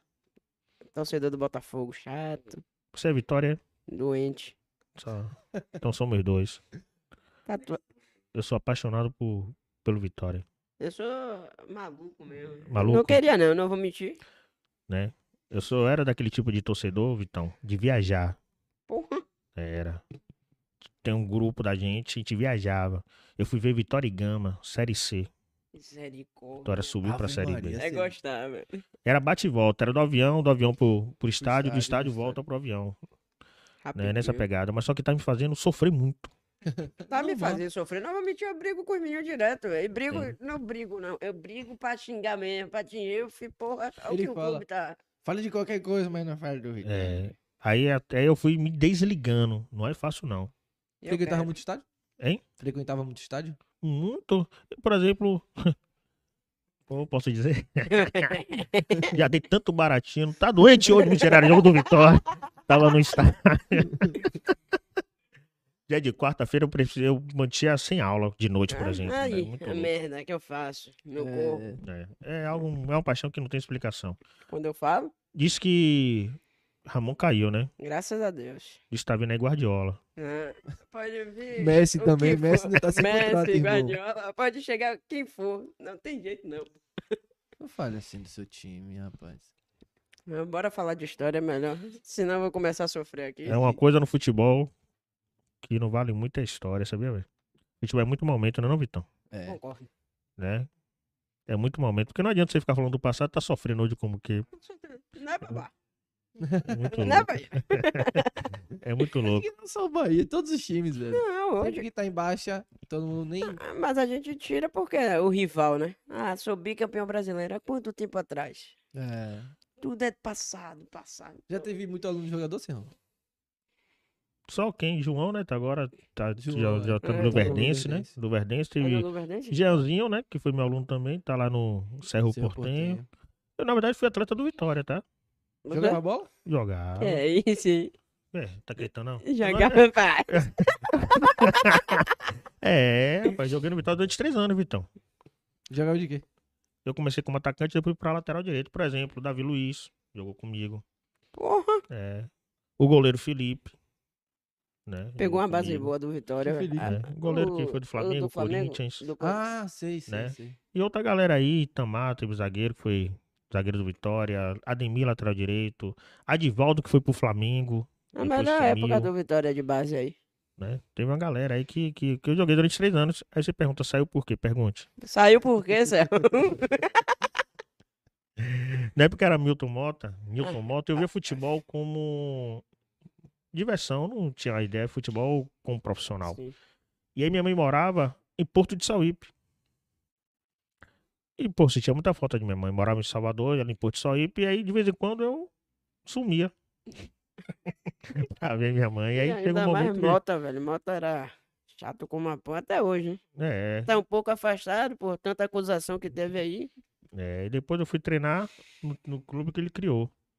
No... Como é o nome? O do nome clube? do clube, rapaz. Era ali na Cidade Baixa, inclusive, no SESI.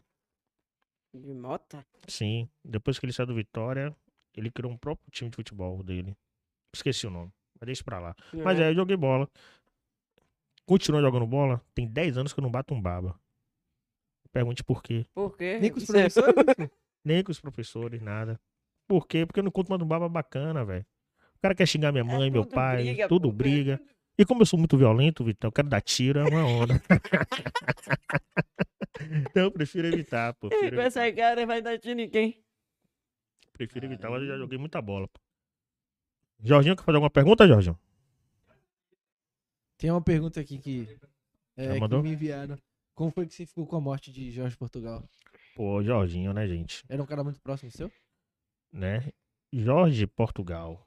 Ícone da nossa educação, tá, gente? Pra quem nunca ouviu falar, espero que todos tenham ouvido falar. Ícone da nossa educação. Autodidata. Não era professor de português. Não era formado em porra nenhuma. Só tinha conhecimento. Só tinha conhecimento. Entende? Chegou até dar início na faculdade de psicologia e não concluiu. Né? Eu tenho uma gratidão por Jorge, né? Muito grande. Por que isso? É, ele, ele me convidou para fazer parte de todos os seus projetos nos últimos anos de vida. Eu dei aula, por exemplo, na Arena Fonte Nova para 30 mil pessoas. Caralho. Né? Velho. rapaz, É, Já mudou. assunto. é. Já é. mudou Já passou, pô. Porra, saco, velho. Né? 30 mil pessoas na Arena Fonte Nova, né? Na, na concha acústica, pô, porque dar aula na concha acústica é algo de outro mundo, porque assim, você tá embaixo. E a galera tá em cima de velho. você, velho. Parece que a galera vai cair, velho. 12 mil pessoas na concha acústica, gritando Serrãozinho, uh, aquela E onda era da porra. Né? Revisão do Enem, Aí, né? Revisão do Enem. Tinha um projeto Jorge de Portugal chamado Professor na Estrada. A gente viajava nos interiores, patrocinado pela Petrobras, no caminhão. E chegava, abria o caminhão na praça e era aula pra galera. Porra, não tinha preço. Então, ter a oportunidade de ter trabalhado com o Jorge de Portugal, porra, é algo de outro mundo. E aí hoje eu trabalho com o seu filho, né? Que é Caetano Portugal. Inclusive, tem um programa na TV Band. Tô colado. Tá na É. Band? É, 7 horas da manhã, se não me fala, 7, 8 horas da manhã. Participei até de uns seis programas já esse ano. Um bate-papo bacana. Inclusive, se quiser, a gente pode até convidá-lo. Sim. bater um papo aqui, minha, minha, minha irmandade. Então, o de Portugal é um ícone. Né? Falar dele é falar de um cara do bem, né? Falar de um cara que gosta de dar oportunidade, gosta de abraçar.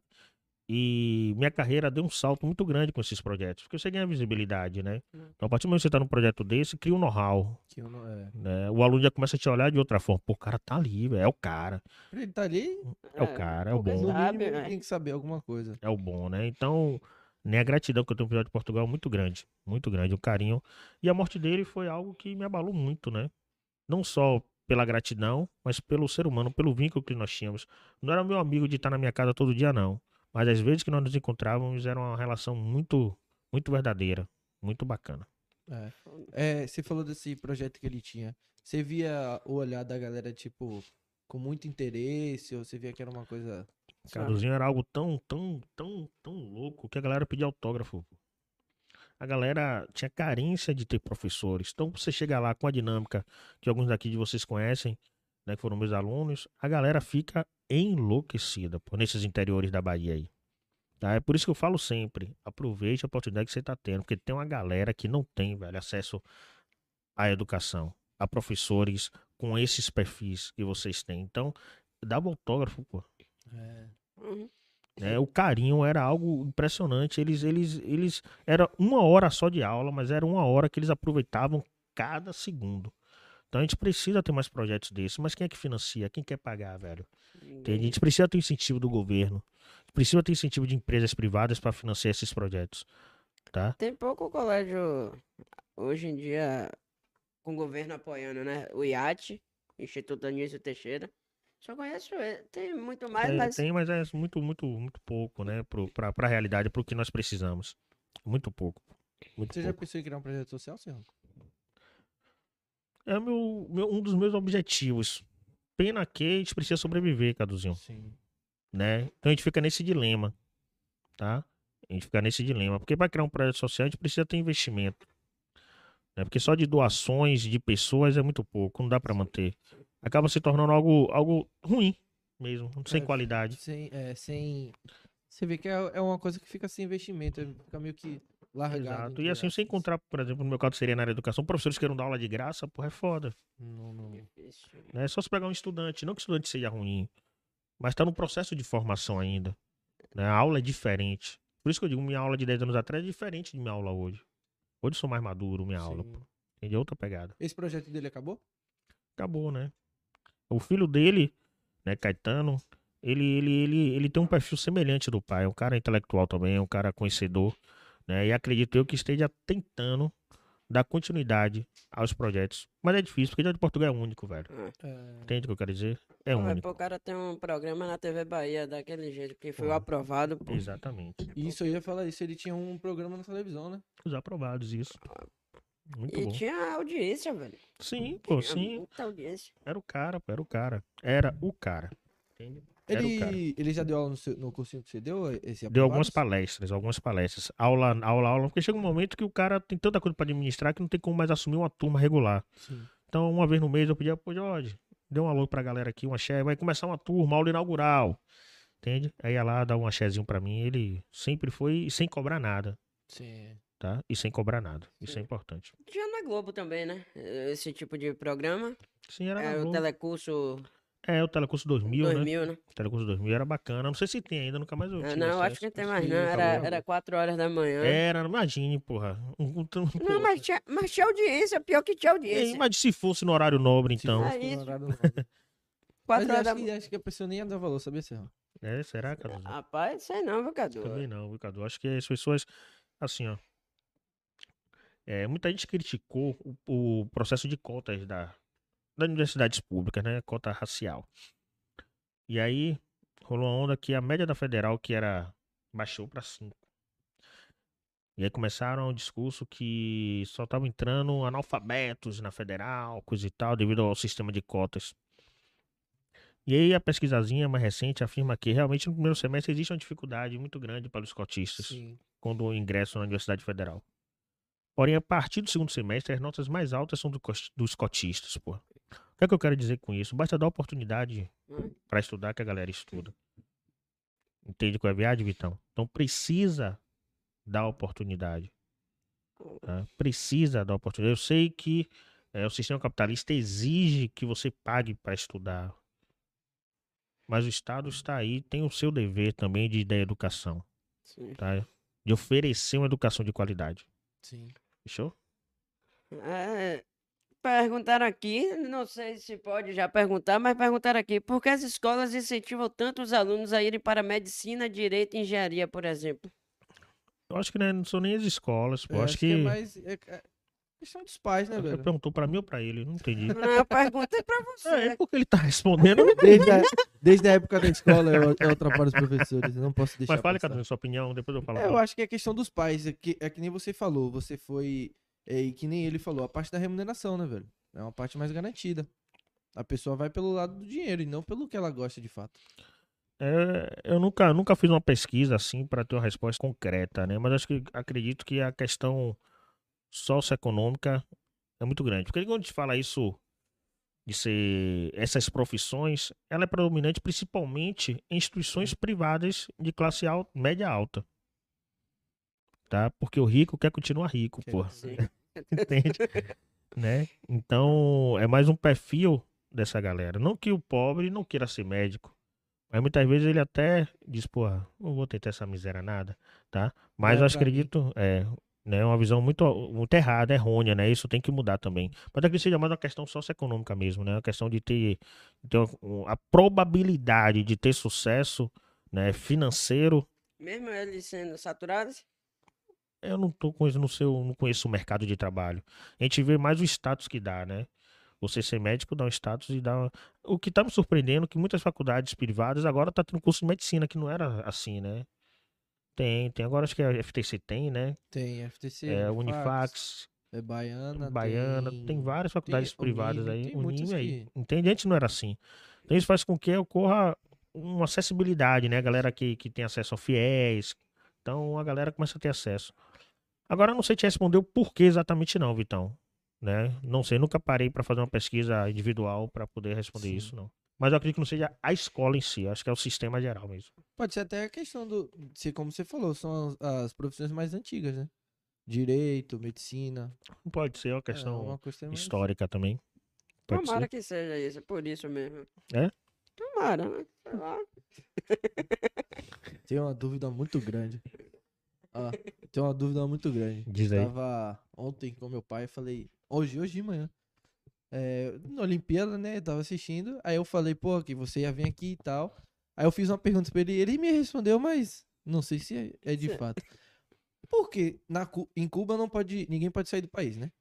Certo. E por que os profissionais podem participar de Olimpíadas? Pronto, né? Uma das características dos países que se dizem comunistas, socialistas, é investir em esporte e saúde. Tá? Então, esses países que se dizem comunistas, eles investem muito em, em esporte. Consequentemente, eles participam. Qual a consequência disso? Muitos desses que saem dos países para competir não querem voltar, velho. Não querem voltar. Isso que ele falou. Ele falou, tipo, porra, tem muitas histórias de que ficam muito segurança espalhados pela vila pra que você não volte, entendeu? E falam Exato. que os melhores atletas, eles não vêm pra cá.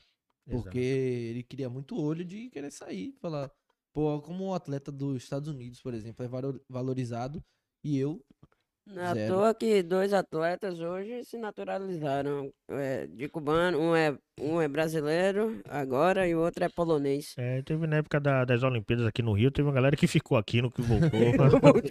Não fugiu da Vila não Olímpica. quis É. voltar, não. Não quis voltar, não, pô. É. Cuba é um caso à parte, né, gente? Cuba, Cuba, a história de Cuba diz por si só. É algo, se a gente parar aqui pra fazer um programa sobre Cuba, a gente vai levar aqui três horas de relógio, porque tem muita coisa pra ser trabalhado sobre Cuba. Né? Muita coisa pra ser trabalhado sobre o Haiti, né? Muita coisa pra ser trabalhado sobre esses países, Coreia do Norte, por exemplo, tá? Que se dizem comunistas, a extinta União Soviética, a Rússia, tá? a China, né? O capitalismo, socialismo, isso é muito, muito louco, né? Essa polarização que estão colocando aqui no Brasil é tudo uma farsa, tá, gente? É, é uma farsa, né? É um faz de conta, certo? A gente precisa ficar atento a essas situações. Tem um objetivo muito grande com essa tal de polarização política que está existindo aqui. Tá? E aí vem uma terceira onda, uma terceira força. Não existe terceira força também no Brasil. Tá? A nossa política, ela, ela precisa é, ser revista. Uhum. Tá? A gente precisa discutir política e não ter fanatismo por político. Sim, sim, sim, sim. É, eu passei algumas situações constrangedoras, né, em sala de aula, devido a essa questão política, né? Porque chegou um momento que você não poderia falar nada mais, porra. Né, que você estava sendo filmado, Uhum. né, que você estava isso e aquilo. Teve alunos que batiam a porta e saíam da sala, né? Porque achavam que você estava falando mal de X ou de Y, na verdade você está falando sobre o governo, sim. Né? Você né? tá Porque expondo, né? e isso é, tá aqui. mostrando. Contra fatos, tá aqui, pô, Sim. né? E aí a gente batendo porta e era uma agonia, e pai Pior que, reclamando. e pior que não respeita a opinião de ninguém mais, né? Só a opinião Não. dele interessa e acabou. E Quando toca em assunto de política, então, hein? Eu nunca, nunca quis me aprofundar, velho. Sempre meu pai, Saco. a parte de meu pai, meu irmão, é, mais meu irmão mais velho e minha mãe, eles entendem bastante, mas eu nunca quis me aprofundar porque eu sempre via isso, sempre via discussão, sempre não via uma coisa saudável, entendeu? Eu via uma É. parada que sempre tinha briga, sempre tinha alguém sair aborrecido, então eu falava, velho, E nunca resolver. nunca resolvia. E nunca vai resolver. Pronto, é isso que a gente tem que quebrar, Vitão. Né? Existem aquela, aquele. É, Julinha. Você tá bonita, viu? Existe aquela, aquele ditado que futebol, política e religião não se discute, né, gente? Eu já sou contra. Acho que a gente precisa discutir, Vitão. Precisamos discutir. Mas discutir é, com fundamento e não com paixão Sim. tá? E não com paixão. E quando existe paixão, você deixa de enxergar a razão. Você não enxerga como deveria ser as coisas. E hoje está acontecendo isso. Demais. Tem um documentário que lançou agora recentemente. É uma série documentário no Netflix chamado Como se tornar um tirano. Não, nunca vi. Né? Quem puder assistir, assista. Como se tornar um tirano. Assista. Simplesmente assista. Ou então leia, para você que quer conhecer um pouco mais sobre o comunismo, o Manifesto Comunista de Karl Marx. Aí você vai tentar chegar à sua conclusão se em algum momento o nosso país se aproximou do comunismo. Pô. Sim. Entende qual é a viagem? Mais alguma uma pergunta aí, Vitão?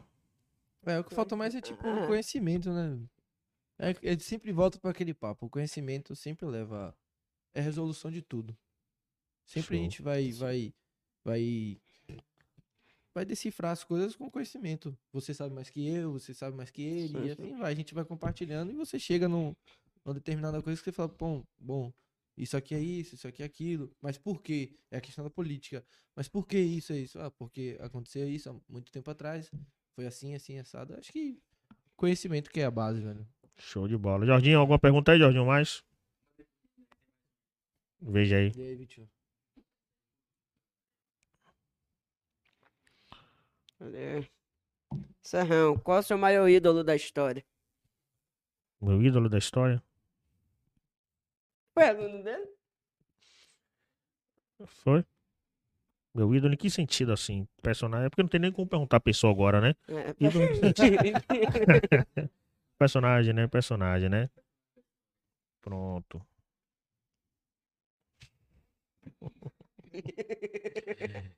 É, tem muitos, né, gente? Por exemplo, o Mandela é um deles, né, gente? Luta pelo fim do apartheid, Sim. Martin Luther King, né? Tem uma galera aí que é massa, que é bom você ler e se abraçar. Tá? A gente não pode achar que é um herói. Na verdade, gente, esses nossos super-heróis não são os verdadeiros super-heróis, tá, gente? Não são os nossos super-heróis. Você não pode, por exemplo, achar Nina Rodrigues como um herói brasileiro. Nina Rodrigues foi um dos maiores racistas da história do Brasil. Nós temos aí várias estátuas homenageando a traficantes de escravos, porra. Você não pode ter nome de rua ou de bairro ou estátua de um ditador, porra.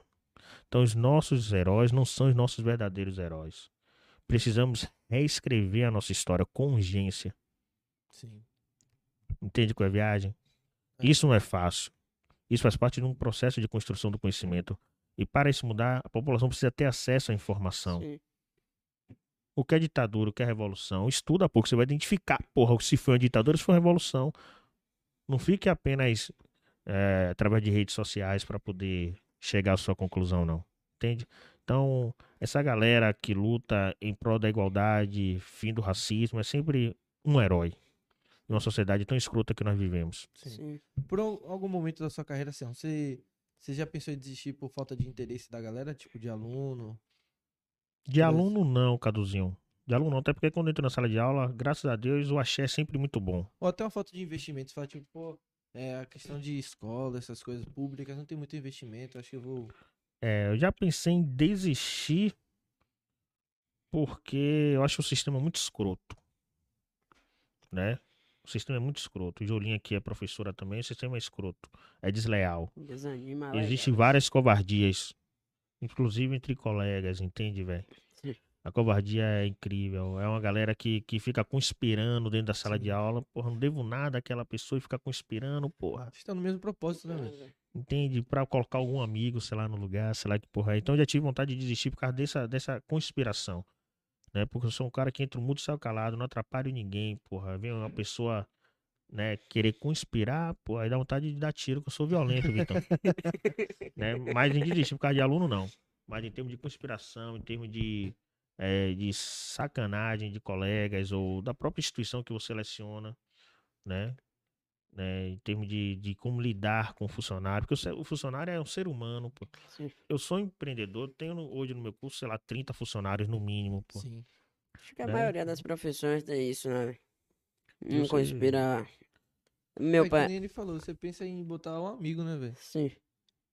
Ele é ser humano, pô. Ele é né? ser humano, Ser humano, exato. Você não pode desprezá-lo, assim, descartar como se fosse um papel higiênico. Jogue no lixo aí, Sim. não, pô. Nem é assim que funciona o processo. é. Entende? Então, já pensei em desistir sim, Caduzinho, mas não por causa de, de aluno. Pelo contrário, aluno é, é que me motiva. É, isso que eu ia falar, sua É, motivação. que me é- mantém em sala de é aula é o aluno. aula. Exatamente, é o aluno. E seus pais te apoiaram quando você falou que queria ser professor? No caso, você falou que tinha interesse na engenharia e tal. Quando você falou, ah, não quero mais ser engenheiro, eu quero estudar história pra ensinar. Pronto, boa pergunta. Como minha origem, Caduzinho, é uma origem muito humilde, muito pobre, as famílias do pobre não se envolvem muito nessa questão de educação, não. Só por estar fazendo uma faculdade já. É, Já tá bom. eu acho que se não me falo melhor, eu fui o primeiro ou segundo da família a ter nível superior, de toda a família. Tá? Então, minha família nunca interviu, nunca falou nem sim, nem não, parabéns ou não. Nunca se envolveu no processo de escolha, não. Sim. Tá? Então, minha família não, não entrou em nada. É porque é muito comum a gente ver, por exemplo, meu pai, como ele trabalha com combustível, a primeira coisa que ele falou pra mim foi não entra porque é um meio desleal, é, é muita.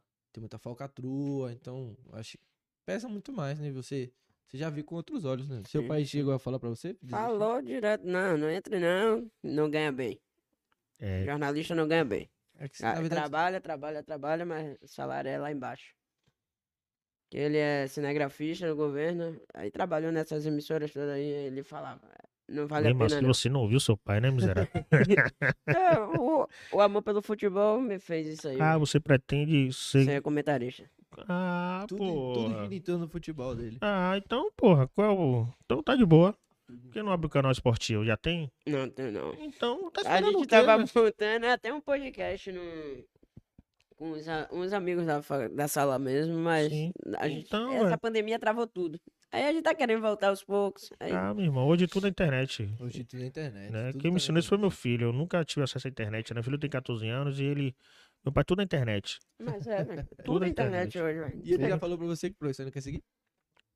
Ele tá num dilema danado. 14 anos, tá no É. processo de formação, mas ele Aquela- pensa em ser professor de história. Pensa, né? Porque tem um exemplo do pai Tem em um casa. exemplo. Né? Ele sabe muito história, sabe mais do que eu. Aquela parte de história antiga mesmo, de Deus e não sei o que. Eu não sei porra nenhuma daquilo ali. Maria. Eu não consigo lembrar, Deus não sei o que, Deus não sei o que, porra. Mas ele sabe todos aqueles deuses. Né? Mas pensa também em veterinária, Sim. devido ao gostar de animais, né?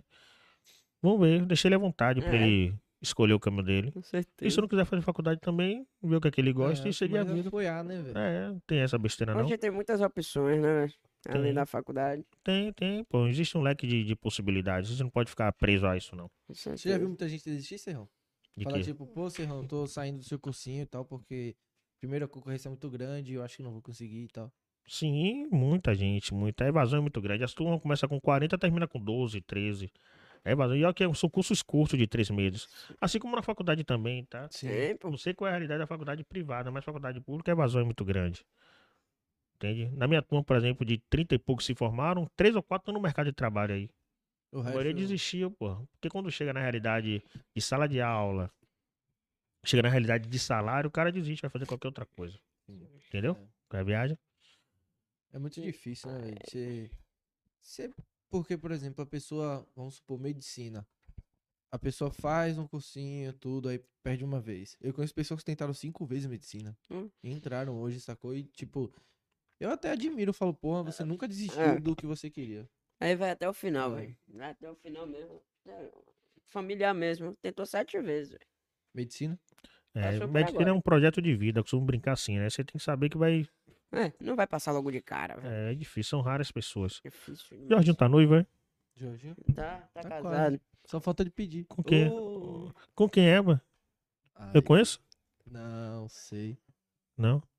Você já deu aula aqui em que- quais colégios aqui de Vila? Só o apoio. Só apoio? Não, e o. Você deu no acadêmico aqui não? Ah, não, foi na Não, Pituba. porra. Na Pituba. Paraíso, CEP. CEP. Isso eu dou aula no CEP até hoje, eu dou aula no CEP. Você deu aula no CEP? Eu dou aula ainda no CEP. Aquilo é... Top.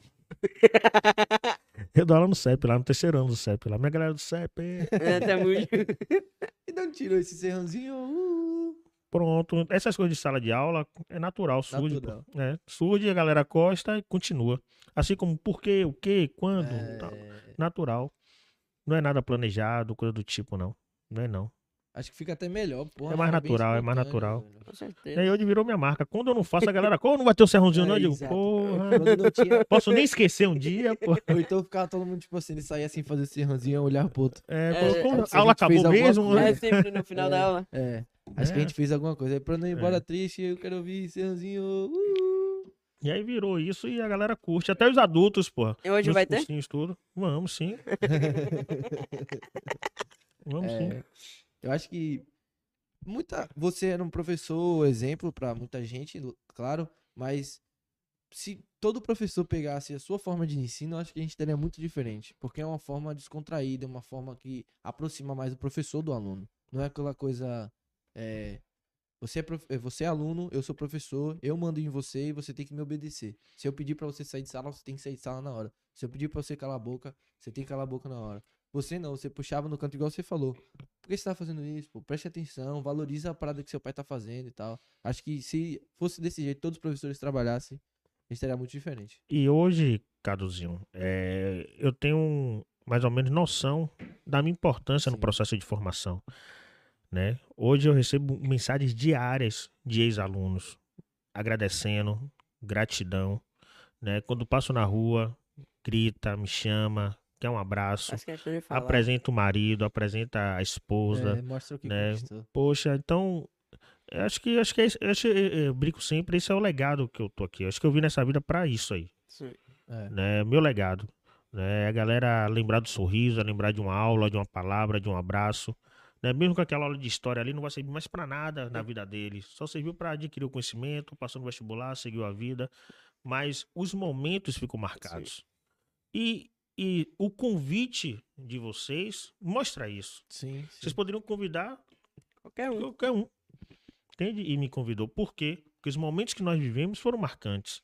Não de conhecimento histórico, mas os momentos do dia a dia. Sim, é né? aproximação. A né? Aproximação. O contato com o professor, de fato, se não, é, não é ser o professor. Você não tinha contato com o Serrão, você entrava na sala de aula e falava assim, beleza, meu professor é Serrão. Você viu o cara e falava, caramba, é Serrão, é meu amigo. É a pessoa que quando acaba a aula eu posso conversar com ele. É isso quando eles, eles falaram, porra, a gente vai chamar Serrão. Eu fiz, eita porra, professor. Tomar uma aula, eu vou ficar quieto, não vou É. falar nada. E eu vim preocupado com isso também, falar pouco de história. pô. Sim.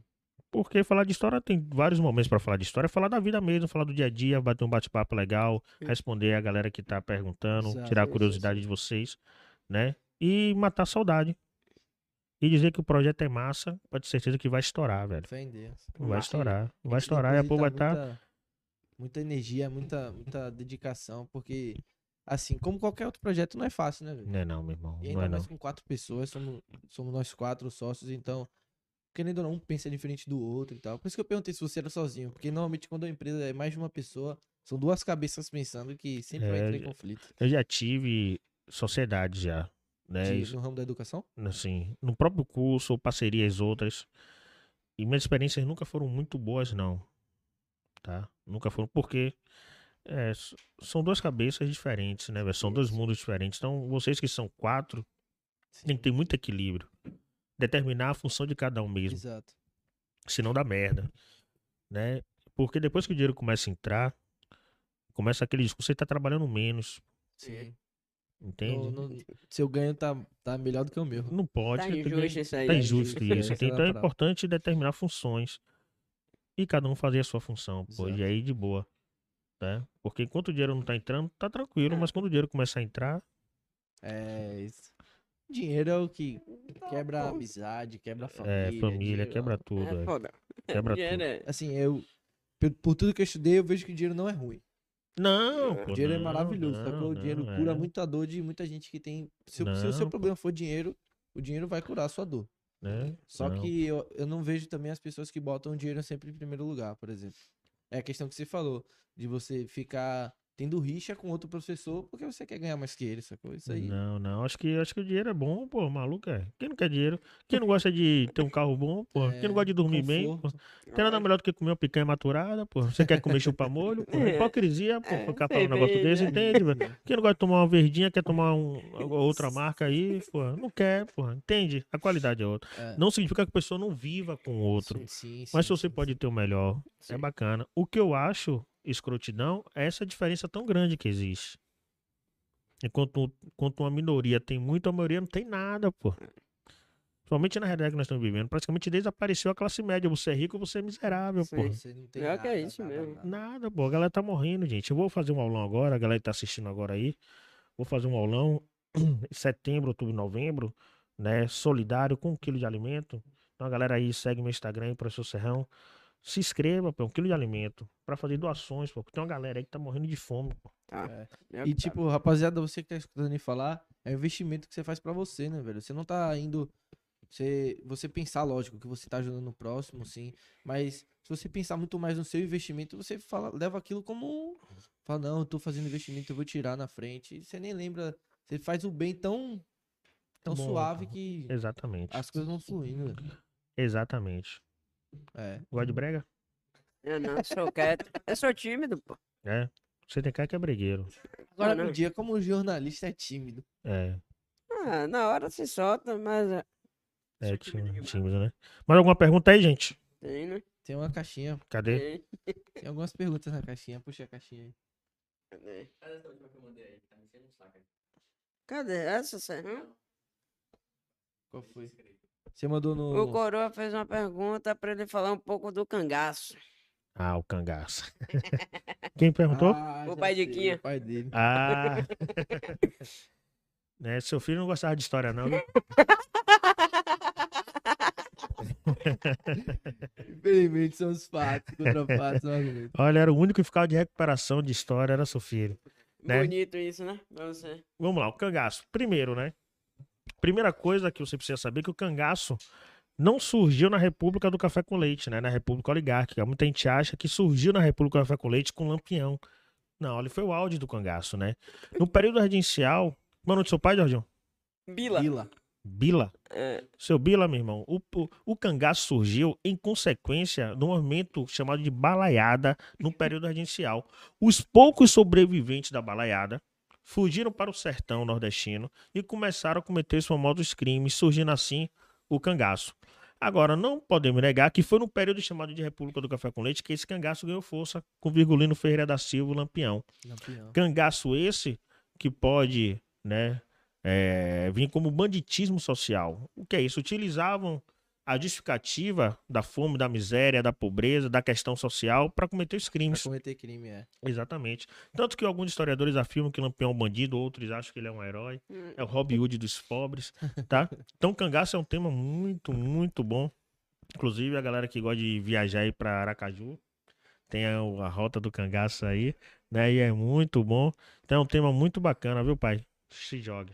É. E cai muito em provas, tanto do Enem quanto de concursos, tá certo? E aí você vai, pô, você vai lembrar de tanta gente, você lembra de. Tem um caso de Lampião, né? Lampião é um cabra tão, tão escroto também, né, cara? Nunca. E aí o Lampião chegou no interior, né? Nesse interior, e ele era um cara muito religioso, tá? Ele não invadia vilas que tinha como padroeiro um santo católico. Ele chegou no interior, no exterior tinha uma senhora na porta. E ele ficou cismado, pô, porque geralmente só em pensar que o bando de Lampião estava chegando, a galera partia a mia da vila. Corria. E ele chega, a senhora tá sentada na porta, ele pergunta: Senhora, tem medo de morrer? A senhora grita: Lampião, eu nessa idade, eu vou morrer de morte morrida ou de morte matada? Lampião disse: Calma, a senhora não vai morrer, não. Eu e meu bando estamos com fome. A senhora tem algo para nos oferecer? A senhora diz: Lampião, eu sou pobre, eu tenho apenas farinha de mandioca e carne seca. Lampião diz: Prepare um banquete. E aí foi preparar o banquete, todos se alimentaram. E aí, quando terminou, o Lampião perguntou: "E todos gostaram? Um dos cangaceiros levantou a mão e disse: Lampião, tava sem sal, porra. Lampião prontamente pediu: Senhora, pega o saco de sal ali. Fez com que seu cangaceiro comesse esse sal até morrer. porra.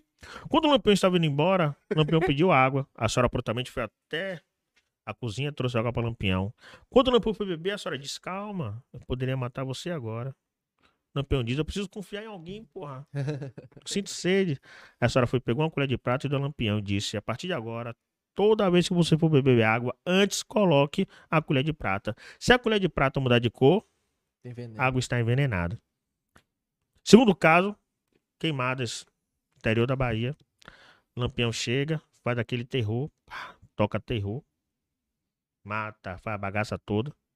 Foi embora, mas estava cismado, pô. A cidade estava muito tranquila. Mesmo o Lampião fazendo todo o terror, queimada estava tranquilo. Aí Lampião no meio do caminho pediu, vamos parar? Vamos voltar de surpresa para Queimadas? Vamos, o que é que tá acontecendo lá em Queimadas? Quando chega em Queimadas, cidade deserta. Lampião começa a passear por Queimadas e começa a ouvir de longe. Foforom, foforom, foforom. Foforom, foforom, foforom. Tava rolando um forró chamado Baile Perfumado. Esqueceram de convidar Lampião. Lampião, quando chega no baile perfumado, abre o portão. Tu, ah, vou morrer, Lampião. Diz, calma. Eu só quero saber por que não fui convidado. Lampião disse, sanfoneiro, só para a festa quando eu mandar. Isso era duas horas da tarde. Deu duas horas da manhã, o sanfoneiro não aguentava mais. duas horas da manhã, o sanfoneiro para. Lampião disse, para tudo, para tudo.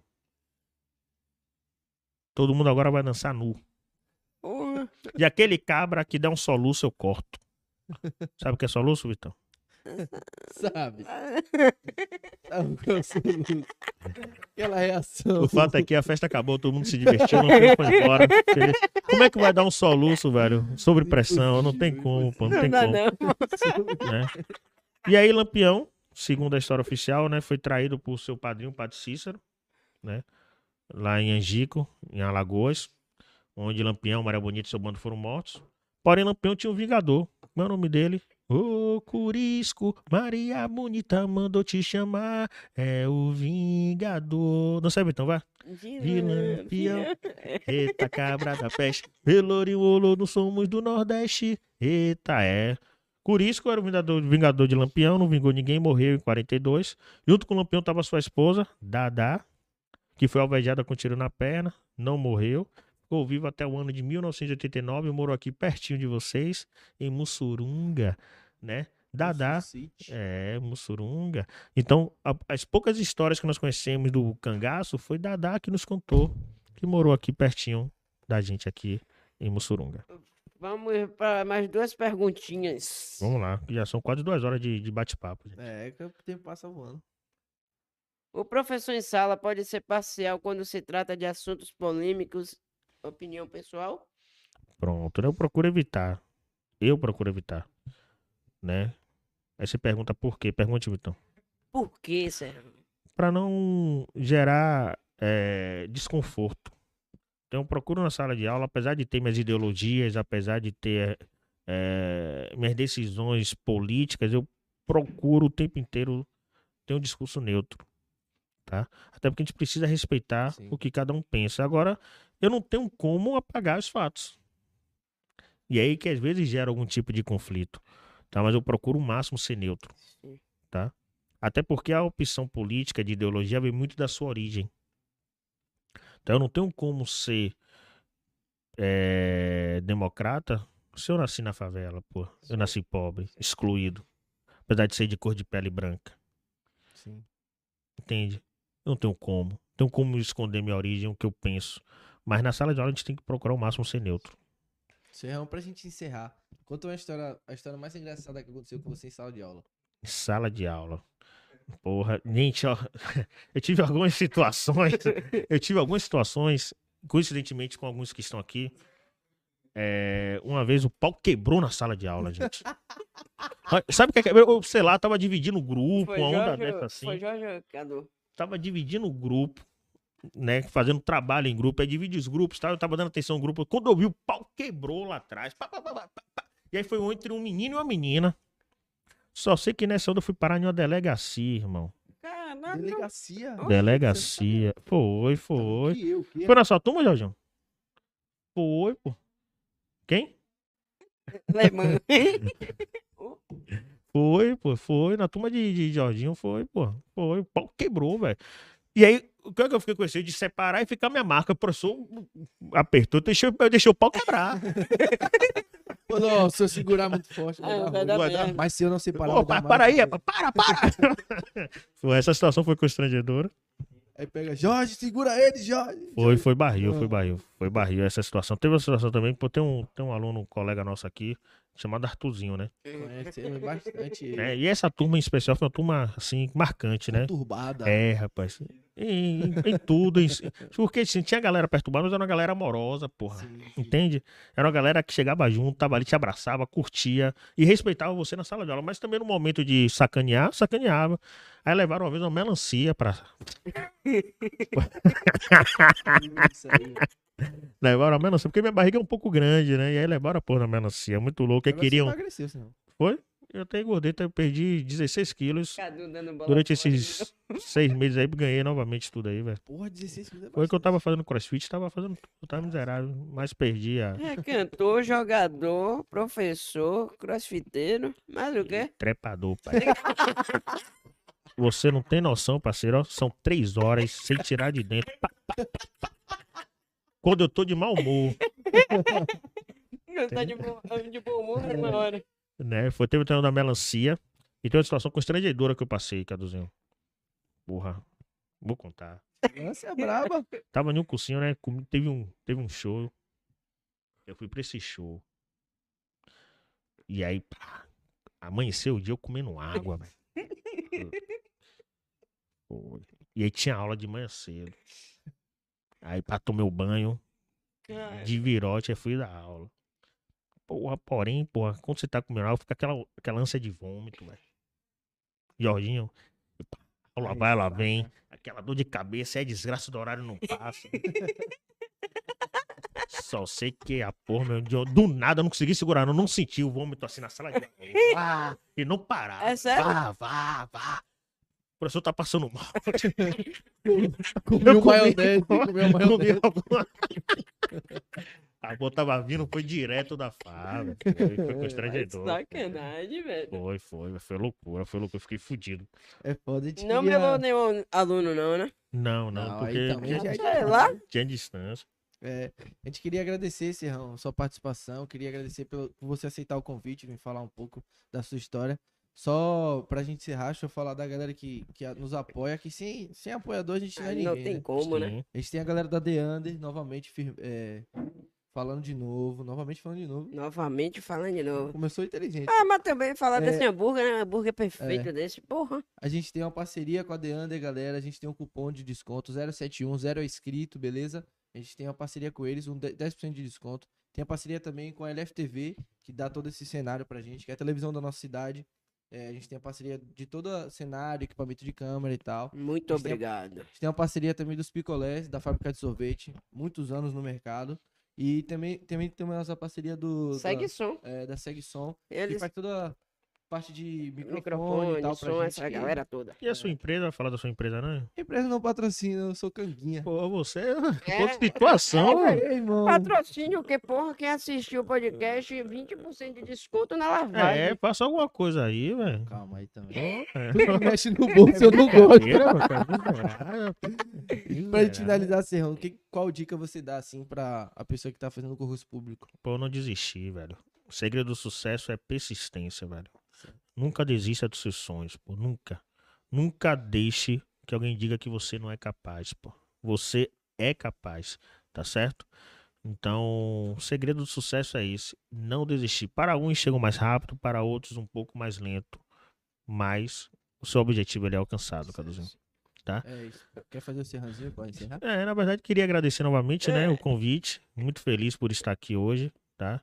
Né, fazer parte desse projeto. Desejo sucesso nessa caminhada. Muito obrigado. Né, vocês têm obrigadão. muito talento, né? A estrutura é muito boa, tá? Trabalho muito sério, apesar de ser um, um, bate-papo descontraído. Mas a gente sabe que o projeto é um projeto sério, é trazer informação pra galera. Sim. E lógico, pra eu ir embora feliz, eu grito, Céuzinho!